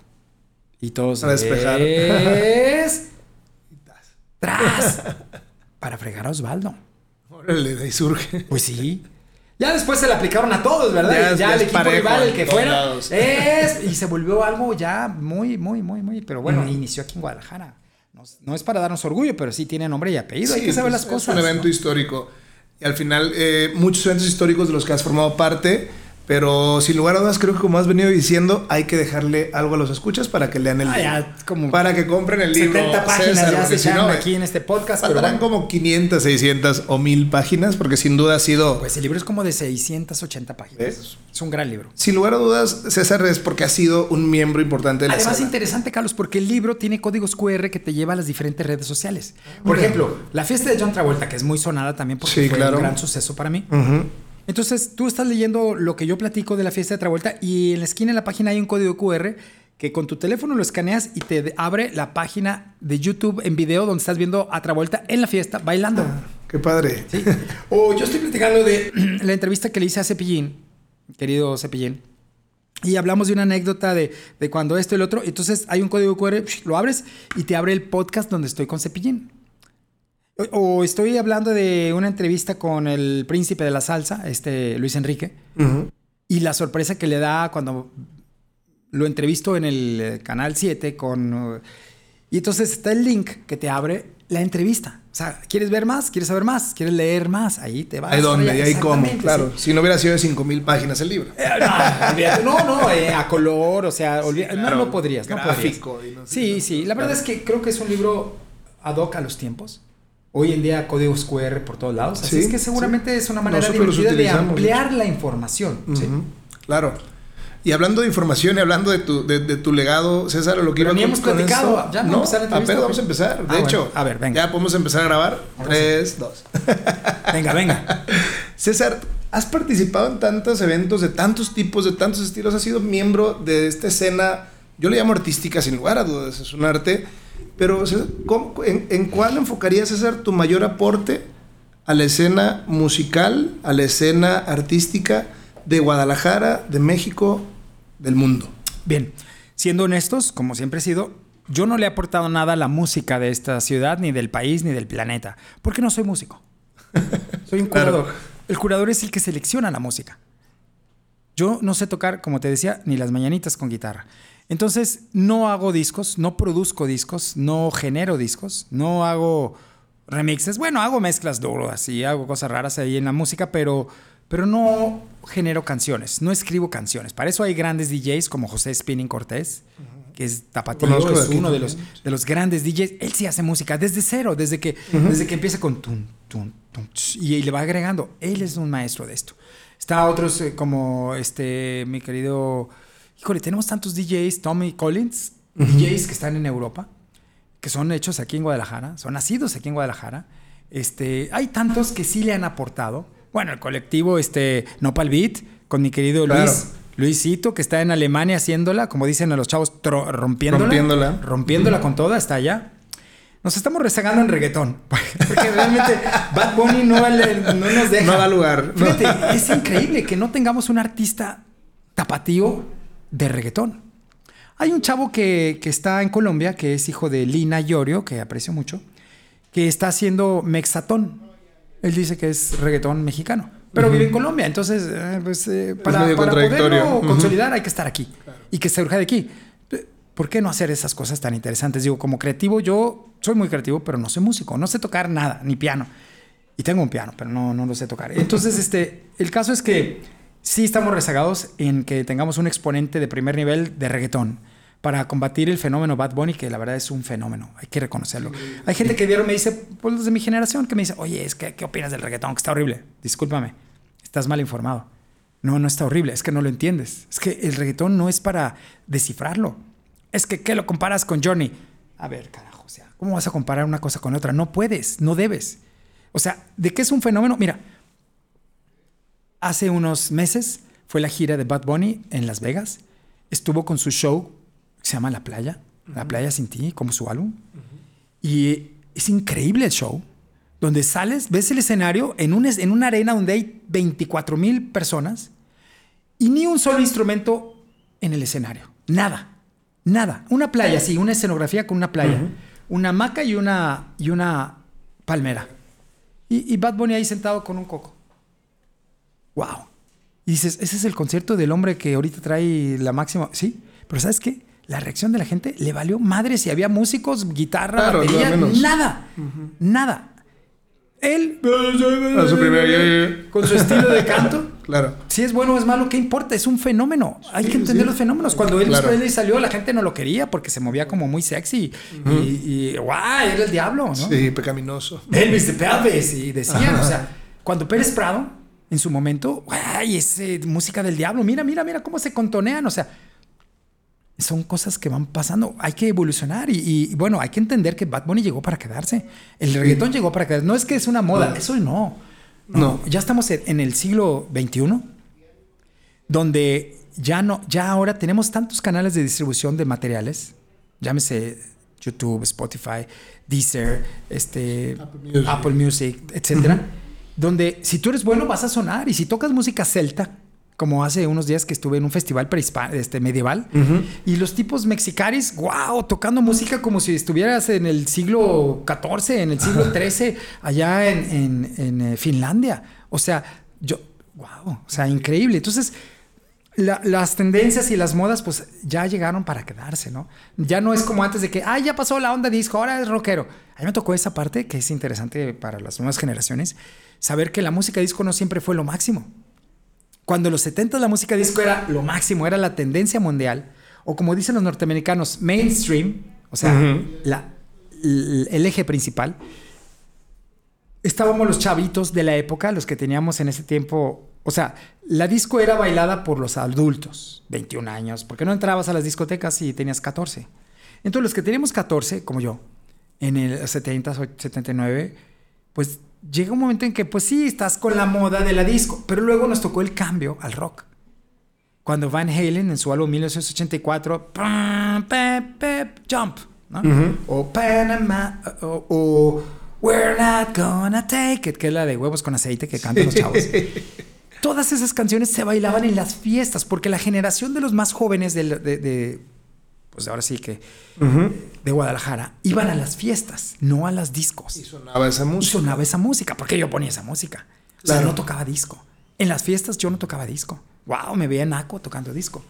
Hubo una campaña muy grande en Estados Unidos, precisamente en el 79. Disco Sucks una quema masiva de discos de música disco. Y, todo, y entonces tú llevas tus discos a una gran hoguera que pusieron en un estadio de béisbol. Eso fue ocasionado por un locutor de, una estación de radio local. Y entonces fueron a llevar sus discos de música disco, Tavares, los VGs, y todo, a incendiarlos. Porque ya no querían que predominara esa música. Pobres, no, supieron que unos años después estaría el internet. Sí, claro, y salió peor, ¿no? Avienta el celular a la hoguera y entonces vas a estar feliz. ¿Quién lo va a hacer? Y entonces este, me tocó a mí esa transición. Cuando el rock, el new wave, entre el disco y el rock, el new wave. Como The B-52, los B-52, el rock de la langosta, ¿te acuerdas? Eso no era disco, pero era divertido bailarlo. Entonces todos en, la, discoteca con los deditos así como entumidos, estirando así los dedos. Este, y así fui formando parte de este cambio de la música que me permite tener la apertura para apreciar lo nuevo, lo que viene, lo que viene, lo que viene. Entonces, yo no me puedo cerrar a decir, ay, no, es que lo mejor era Led Zeppelin. No, permíteme. Está Ozzy. Tres años después, pues. Mi hijo César me regaló mi, mi, sueño, me cumplió un sueño, que por cierto, no. Me regaló unos par de boletos para ir a Madrid el 10 de mayo del 2023. Me lo regaló en el 2021, pero bueno. 10 de mayo del 2023 para ver a Ozzy, primera fila, backstage, meet and greet foto con Ozzy, entrevista con Ozzy, todo. Todo.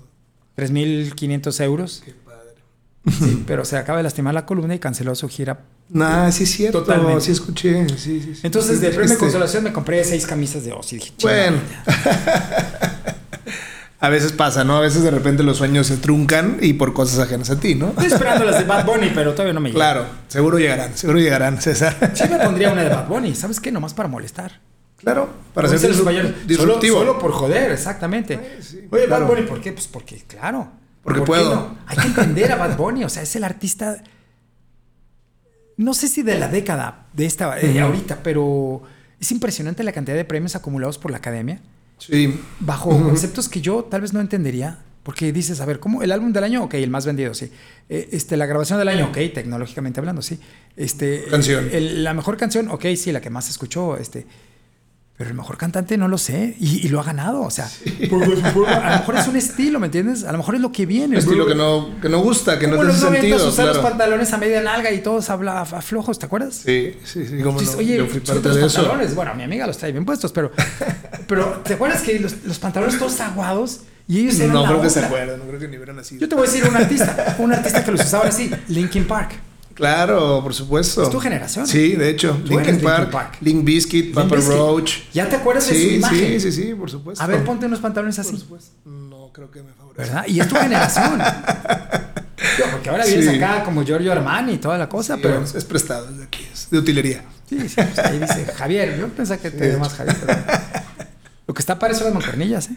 Padrísimas, ¿eh? Muchas gracias. Muchas gracias, por cierto. Lapislázuli de, de Chile. Es correcto. Un regalo muy preciado para mí. Así es. Entonces, eh, realmente hay que, este, hay que estar con el cambio, ¿no? No hay que cerrarse y decir, no, yo, mira, yo tengo programas de radio, estoy, eh, afortunadamente tengo la invitación de estar ahí, Éxtasis Digital, eh, viernes en vivo de 10 a 12 y los sábados estoy de, pues, de 8 a 1 grabado, ese está grabado, y los domingos estoy de 10 a 12 del día en un programa que se llama El vuelo del Zeppelin, diferente a los otros. Los otros son de música mezclada.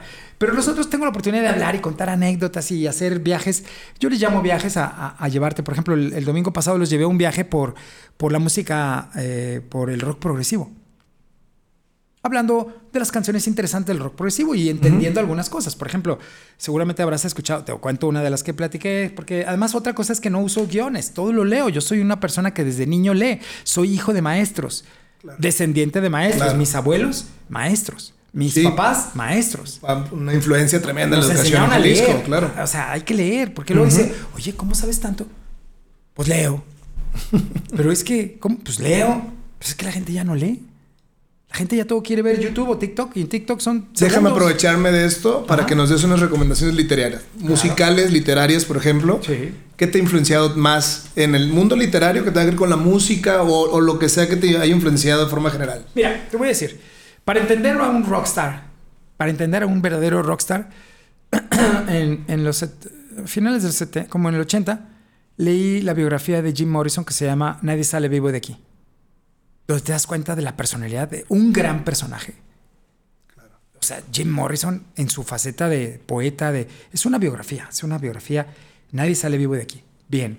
Eh, me gustó también, por ejemplo, la otra novela, pues no novela, sino es biográfica, este se llama Hammer of the Gods, que es el, el martillo de los dioses, que es la biografía de Led Zeppelin. Me encanta.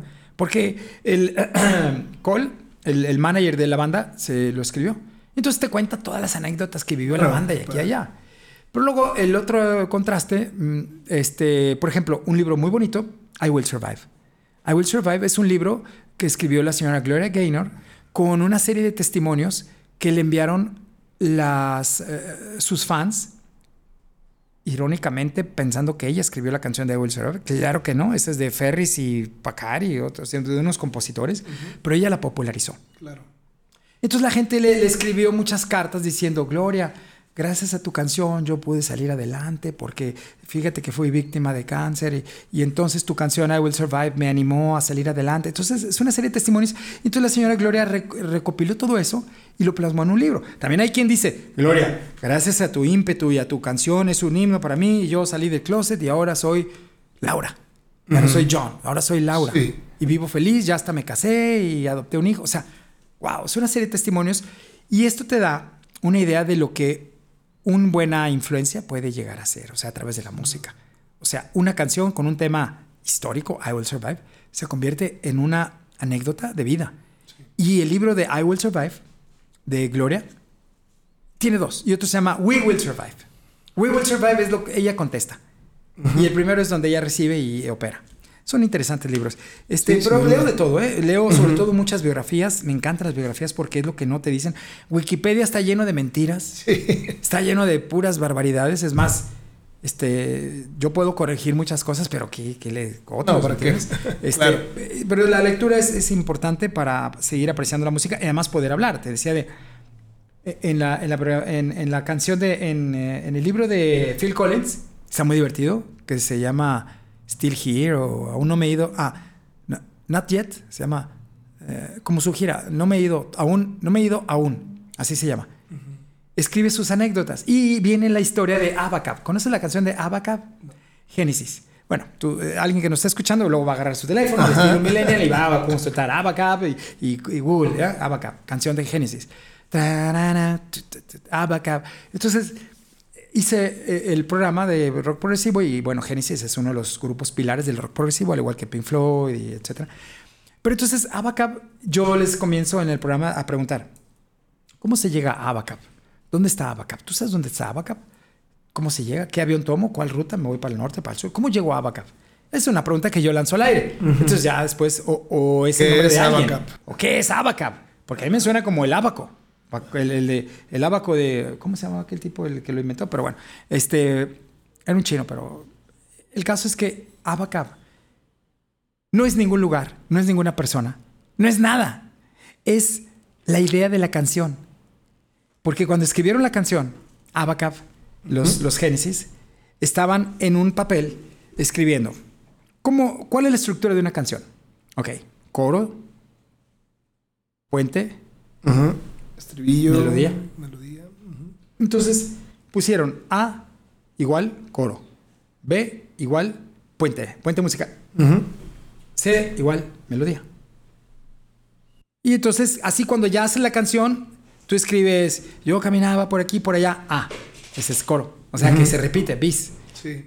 Y luego, y, y- y me caí hasta que me rompí la pierna. Y luego pones B, puente. O sea, ahí entra el solo de guitarra o el ti, ni, ni, Y luego ya, ra, ra, ra, C, regresa esa melodía. Y entonces escribieron tanto hasta que se queda viendo Phil Collins y dice, oye, ya sé cómo vamos a llamar esta canción. ¿Cómo? Abacab. Porque A, mira, A, B, C, A, B. C, y repite, A, B, C, A. A, B, C, A, B, Abacab. O sea, ahí está, o sea, la letra de la canción surge, el título de la canción surge de la estructura en papel de la canción. A, B, C, A, B, C. ¿no? A, B, Sí. Qué interesante, ¿no? Sí, de hecho está padrísimo, ¿no? Muchas veces vemos algo y no solo pasa en la música, no solo pasa en el título. Ves algo, lo interpretas tú, lo descifras tú cuando el significado verdaderamente es distinto, ¿no? A- algo totalmente se llama su, este, surrealista. Este, algo que este, tiene otro nombre. O sea, un abstracto. Una pintura abstracta. Sí, es algo que, lo que que tú es quieras. una mancha de color que tú le interpretas. Claro, Como el artista lo quiso hacer. claro. Ese es el título de Abacab. Es algo abstracto. Sí, pues, Por eso la portada del disco de Génesis es una portada abstracta. puede ser lo que tú quieras. Sí, pero si tú buscas Génesis, como lo vas a hacer al rato, buscas Génesis, buscas la portada del disco en, en cualquier lugar y, este, y te vas a encontrar con una portada abstracta. Por eso es la intención de la portada. Va, órale. Oye, César, y regresando un poquito a lo que comentaste hace rato. Tú cuando empezamos la conversación comentaste que eres una persona muy individualista. Sí. Sin embargo, no eres, no estás solo, no eres solitario, No, nadie no, es una isla, ¿no? Me Ningún hombre es una isla. Es correcto. Pero sí te quisiera preguntar, entonces, a pesar de ser tan individualista, quiero pensar que hubo gente que te acompañó en este camino de crecimiento, de desarrollo, de aprendizaje, que nosotros le llamamos mentores. ¿Quiénes crees que fueron tus mentores más importantes? Ah, pues claro, tengo, tengo mis mentores. El orden de los factores no altera el producto, ni el orden de aparición, pero te puedo hablar. Uno de mis primeros mentores este, eh, fue alguien que yo me inspiré en él para hacer lo que empecé a hacer, que es Mario Romero. Él tenía un sonido que se llamaba Gypsy, y yo lo observaba. El Gypsy era como el famoso cuando yo era chavito. Yo lo observaba y cómo ponía, yo, yo quería ser como él. Nunca platiqué con él, hasta después. Hoy me lo acabo de encontrar hace unos días y lo quiero mucho, él y a Christy, su, su- su esposa. Él, él fue alguien que me inspiró, hablando de inspiraciones. De hecho, hay un podcast con él. Y ahí, Ah, qué ahí padre. nos abrimos de capa y, y resulta que yo lo admiro y él dice, es que yo te admiro a ti. Y dice, no, bueno, ya nunca vamos a acabar de cebollazos. Pero él es uno de ellos. Otro sería el que, el que fue mi, mi mentor, este, Andrés Yanomé, paz descanse. Gracias a él entro al tema social con todo a las bodas. Las bodas en Guadalajara no serían las mismas sin la presencia de Andrés Yanomé en la industria de los eventos sociales. Y eso hay que reconocerlo hoy y siempre. El que no lo reconozca es ingrato. Mi mentor internacional, John Ross. Claro. John Ross, el DJ más eh, Sí, acuerdo de importante John los Ross. Estados Unidos. John Ross es un pelón. Sí lo conozco, sí lo Ah, conocí ¿lo por ti. acuerdas? Claro, claro. Vino por la boda, vino por la supuesto que lo Bueno, conozco. quiero que sepas que este, Sí. estuvo aquí en una boda y me regaló el traje. Él me trajo el traje. Por supuesto, sí, sí, sí, Porque claro que me voy a traer uno de Brooks Brothers y yo, ¿qué es eso? Pues tú no te preocupes, lo voy a llevar. Sí, Exactamente, sí. Ross es mi mentor. Gracias a él abrí este, mi, mi faceta internacional, porque yo este, detrás de sus pasos y él me guió siempre y gracias a él todo, ¿no? Y te puedo hablar de otra persona que para mí es muy importante porque gracias a esa persona, Asia. O sea, si tú me dices, ca- cada persona me, me abrió, ¿no? Uno me abrió Guadalajara, otro me abrió este, el tema bodas nacional, Andrés Yanomé. El otro, este, Estados Unidos, Johnny Ross. Y el otro, Marco Antonio Barrera. Marco Antonio Barrera, el boxeador, Sí, sí, sí, cómo no. representa una persona muy importante en mi carrera porque gracias a él este, fui invitado como DJ a tocar a Chengdu, China. Él me recomendó con Donking.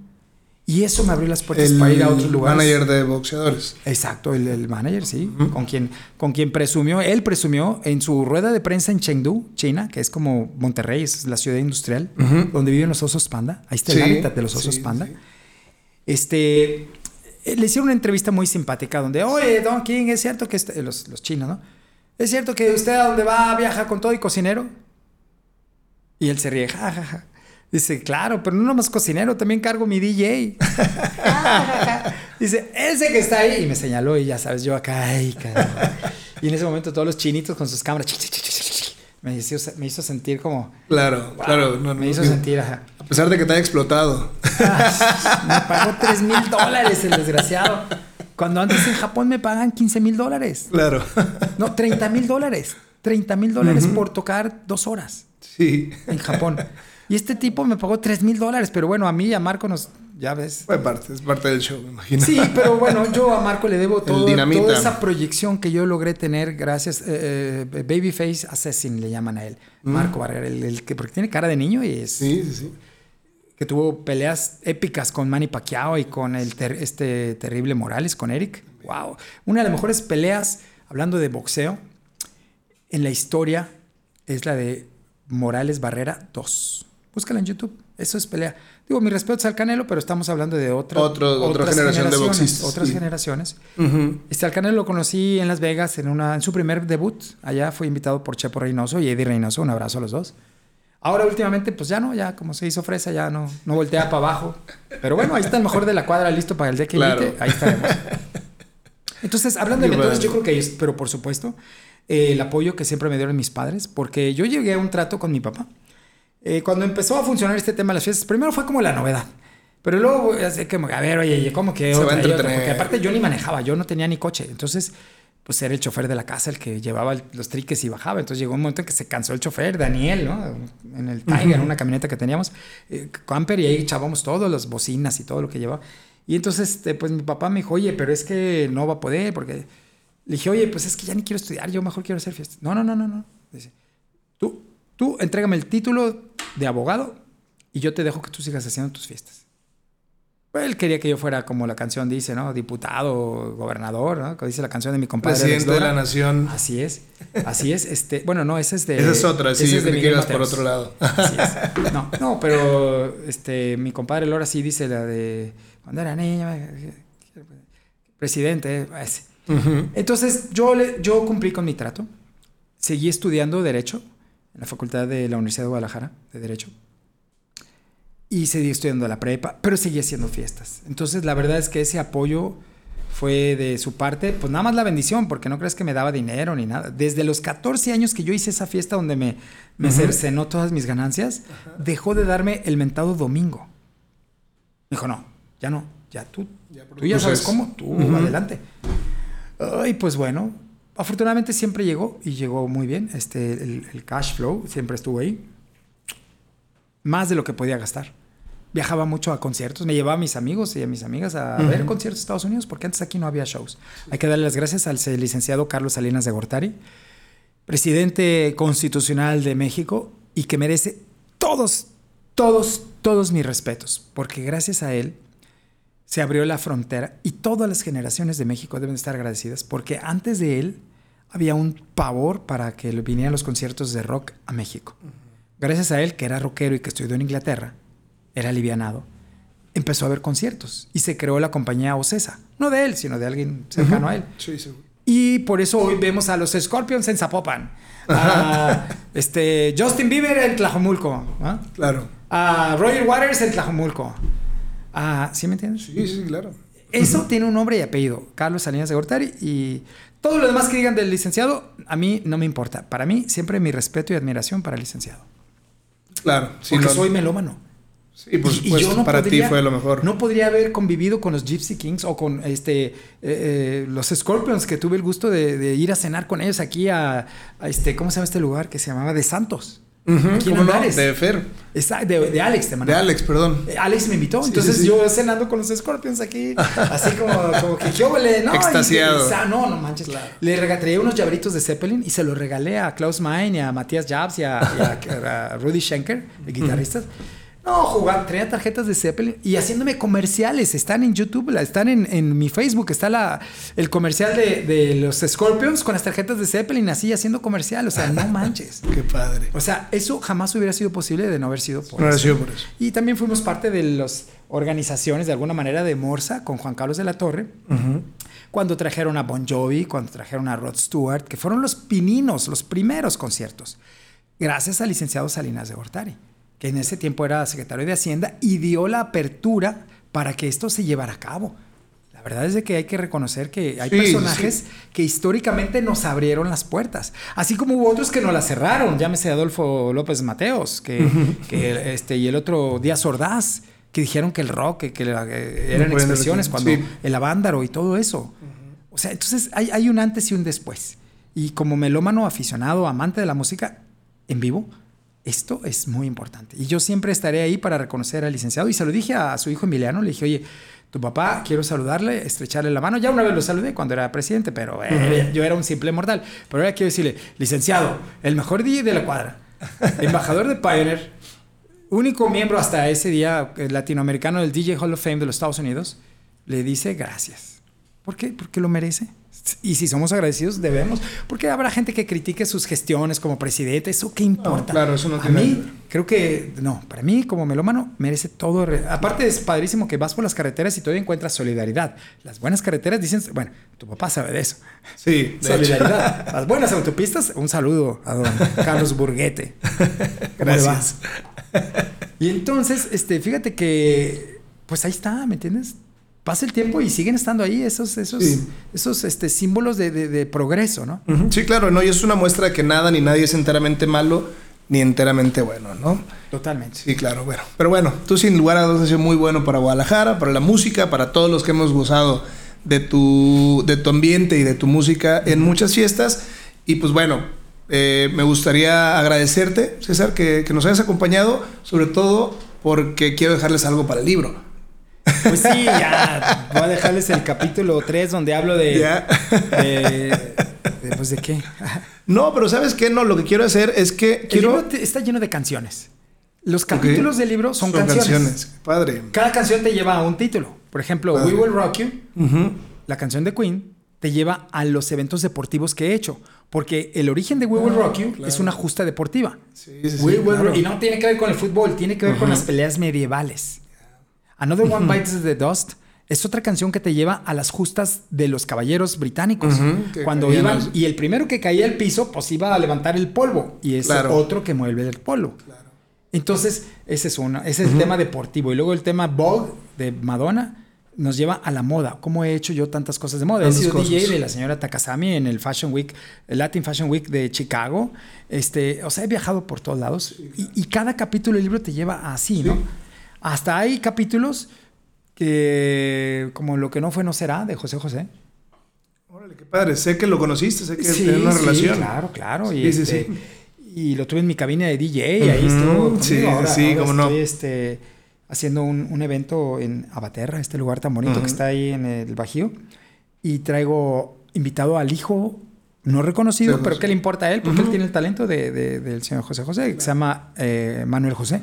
Canta increíble, bueno, estás invitado. Gracias. Pero eh, así es divertido, o sea, cada capítulo del libro te lleva a una, entonces seguramente van a encontrar muchas cosas que les va a, a gustar, porque hay tantas cosas, tantas cosas que he vivido en estos 45 años de vida, que 45 años de vida profesional. profesional Nunca he dejado, nunca he dejado de, de, de, de ah, que, porque la mayoría de mis colegas dejan de ser DJs y luego ya cuando llega el apuro, ok, vuelven a ser DJs. Yo no. De hecho, saqué mi carrera, entregué mi título a mi papá, dije, aquí está el título, gracias. Soy de la generación del licenciado Lomelí Rosas, eh, Jesús Lomelí Rosas, como el 88, no sé qué. Ahí hay una anécdota muy simpática que todos mis colegas, compañeros, este, abogados, este, la, la, me ven y la recuerdan mi generación de la Universidad de Guadalajara fue de las más grandes. Te hablo de que Órale, había pues sí grupo. A, B, C, D, F, G, H, I, J, K, L, M, N, Ñ, creo. Creo que Ñ o. Hasta allá llegaba la generación. O sea, eran muchísimos. Cada, cada grupo grande. Entonces, la verdad, yo pues sí iba a la escuela, pero no me metí al salón. O sea, yo estaba ahí litigando con los maestros las boletas, ¿sabes? El boletazo y... Para terminar. Pues sí, había que sacar eso adelante. Entonces, este, pues llega el momento de la graduación y, y hay que tomarse la foto esa que, ya sabes, con el birrete Ujú. y todo. No, de trajecito, no de trajecito, así. Y entonces, este, yo no me acordaba si estaba en el grupo A o en el B. Entonces dije, pues me tomo en el A. Estaba, mi, estaba Beto Barba, estaba mi querido Beto Barba, Einstein Avilés, es- es- todos ellos. Y yo ahí parado en la foto. Chas. Perfecto. Oye, pues que va el otro grupo y no sé qué. Yo, ay, caray, creo que estaba también ese grupo. Bueno, me moví del otro lado de la tribuna y me puse la foto. En el B. Y yo dije, bueno, el C, el C. Bueno, otra vez ya se bajaban todos y volvían al C. Y yo me ponía en medio. Total que estoy en todas las fotos, En de, todas la las fotos de la generación, en el generación. 88 estoy ahí. Para que no quede huella de que no iba, no, no, No, sí iba, tanto ahí. que ni están todos los grupos, ¿no? Por lo menos fui a la graduación. Alguna vez cuando estaba chavo, algunos amigos me decían que yo era este el fantasma. O sea, ahí viene el fantasma. Porque yo hacía esa magia que me aparecía y me desaparecía de las fiestas. Como tenía dos equipos de luz sonido, que después llegué a tener 18. Ya en la época de aquí de, de Zeppelin en Aztecas, 18 equipos, no 20, 18, porque hacía 18 fiestas en un sábado. Eso era mi límite, hasta ahí llegué en el límite, 18. No quise hacer 20 ni 22. Durante más de 10 años hice 18 fiestas, 17, 16, así, los sábados. O sea, nadie iba a llegar a esos números, jamás. Porque los tiempos cambiaron por muchas razones. Sí, sí, sí, claro. Pero eh, eh, vamos a decir que la mayoría de los, de los 80s hacía dos fiestas. Ya cuando tenía Joy, pues ya tenía Joy y ya tenía Zeppelin. Entonces, este, después me salían dos fiestas de Zeppelin. Entonces, me estaba media fiesta aquí y luego media fiesta allá. Oye, es que vimos a César en... Porque luego salían todos y se iban aquí a Plaza A México. la otra. O iban a otra fiesta y me veían allá. Oye, ¿que no estabas en la fiesta de eh, Chelly Fregoso? Y yo, este, sí. Pero ya estoy acá. Es que eres como un fantasma porque te mueves de un lado. Por eso me llaman. Claro. Entonces de ahí el apodo. Sí, bueno, un apodo ahí raro. He tenido Claro. muchos apodos. Vikingo es otro de ellos. Gracias a, Sí. a que he sido un hooligan, este Rábago, este, mi amigo el Rábano, este. Vikingo, porque fuimos a, a- para Brasil y pues yo no, no soy nada. Soy rudo. ya lo sé, lo dijiste. Y bueno, César, lo que quiero hacer es invitarte a que nos vuelvas a acompañar ya con el libro. Recién salidito Ya, del ¿para qué? horno. Ya le arranco las páginas que ya te dije. ¿ya? Hay muchas cosas. Y bueno, pues César, muchas gracias por acompañarnos. La verdad es que ha sido una charla muy, muy agradable. Quiero extenderte la invitación ya para que sigamos hablando de esto. Cuando tengas otro libro, lo traigamos, hagamos un giveaway o a ver qué hacemos. Y pues nada, otra vez, muchas gracias. Quiero rendir mis respetos por, por, por tu señor padre. Sabes que, que es apreciado. Eh, El tigre de la capilla. Es correcto. Fíjate que yo siempre me despido con una frase que es muy simpática porque yo creo que para mí la vida siempre ha sido música. Sí, Entonces yo siempre digo, pues muy sencillo, musicalísimas gracias gracias. por la invitación y a ti y a todo tu equipo de producción que está muy atento ahí al pendiente. Además quiero que sepan que aunque esto está grabado, el equipo de producción viene impecablemente vestidos de negro todo, ¿eh? De Men in Black. Men in Mira, Black combinaron con contigo. Y pues bueno, Pues claro. Pues musicalísimas gracias a todos nuestros escuchas y los invito a que nos sigan escuchando y a que nos sigan en sus plataformas favoritas. Musicalísimas gracias, César. Al contrario, saludos y nos vemos en la próxima. Claro.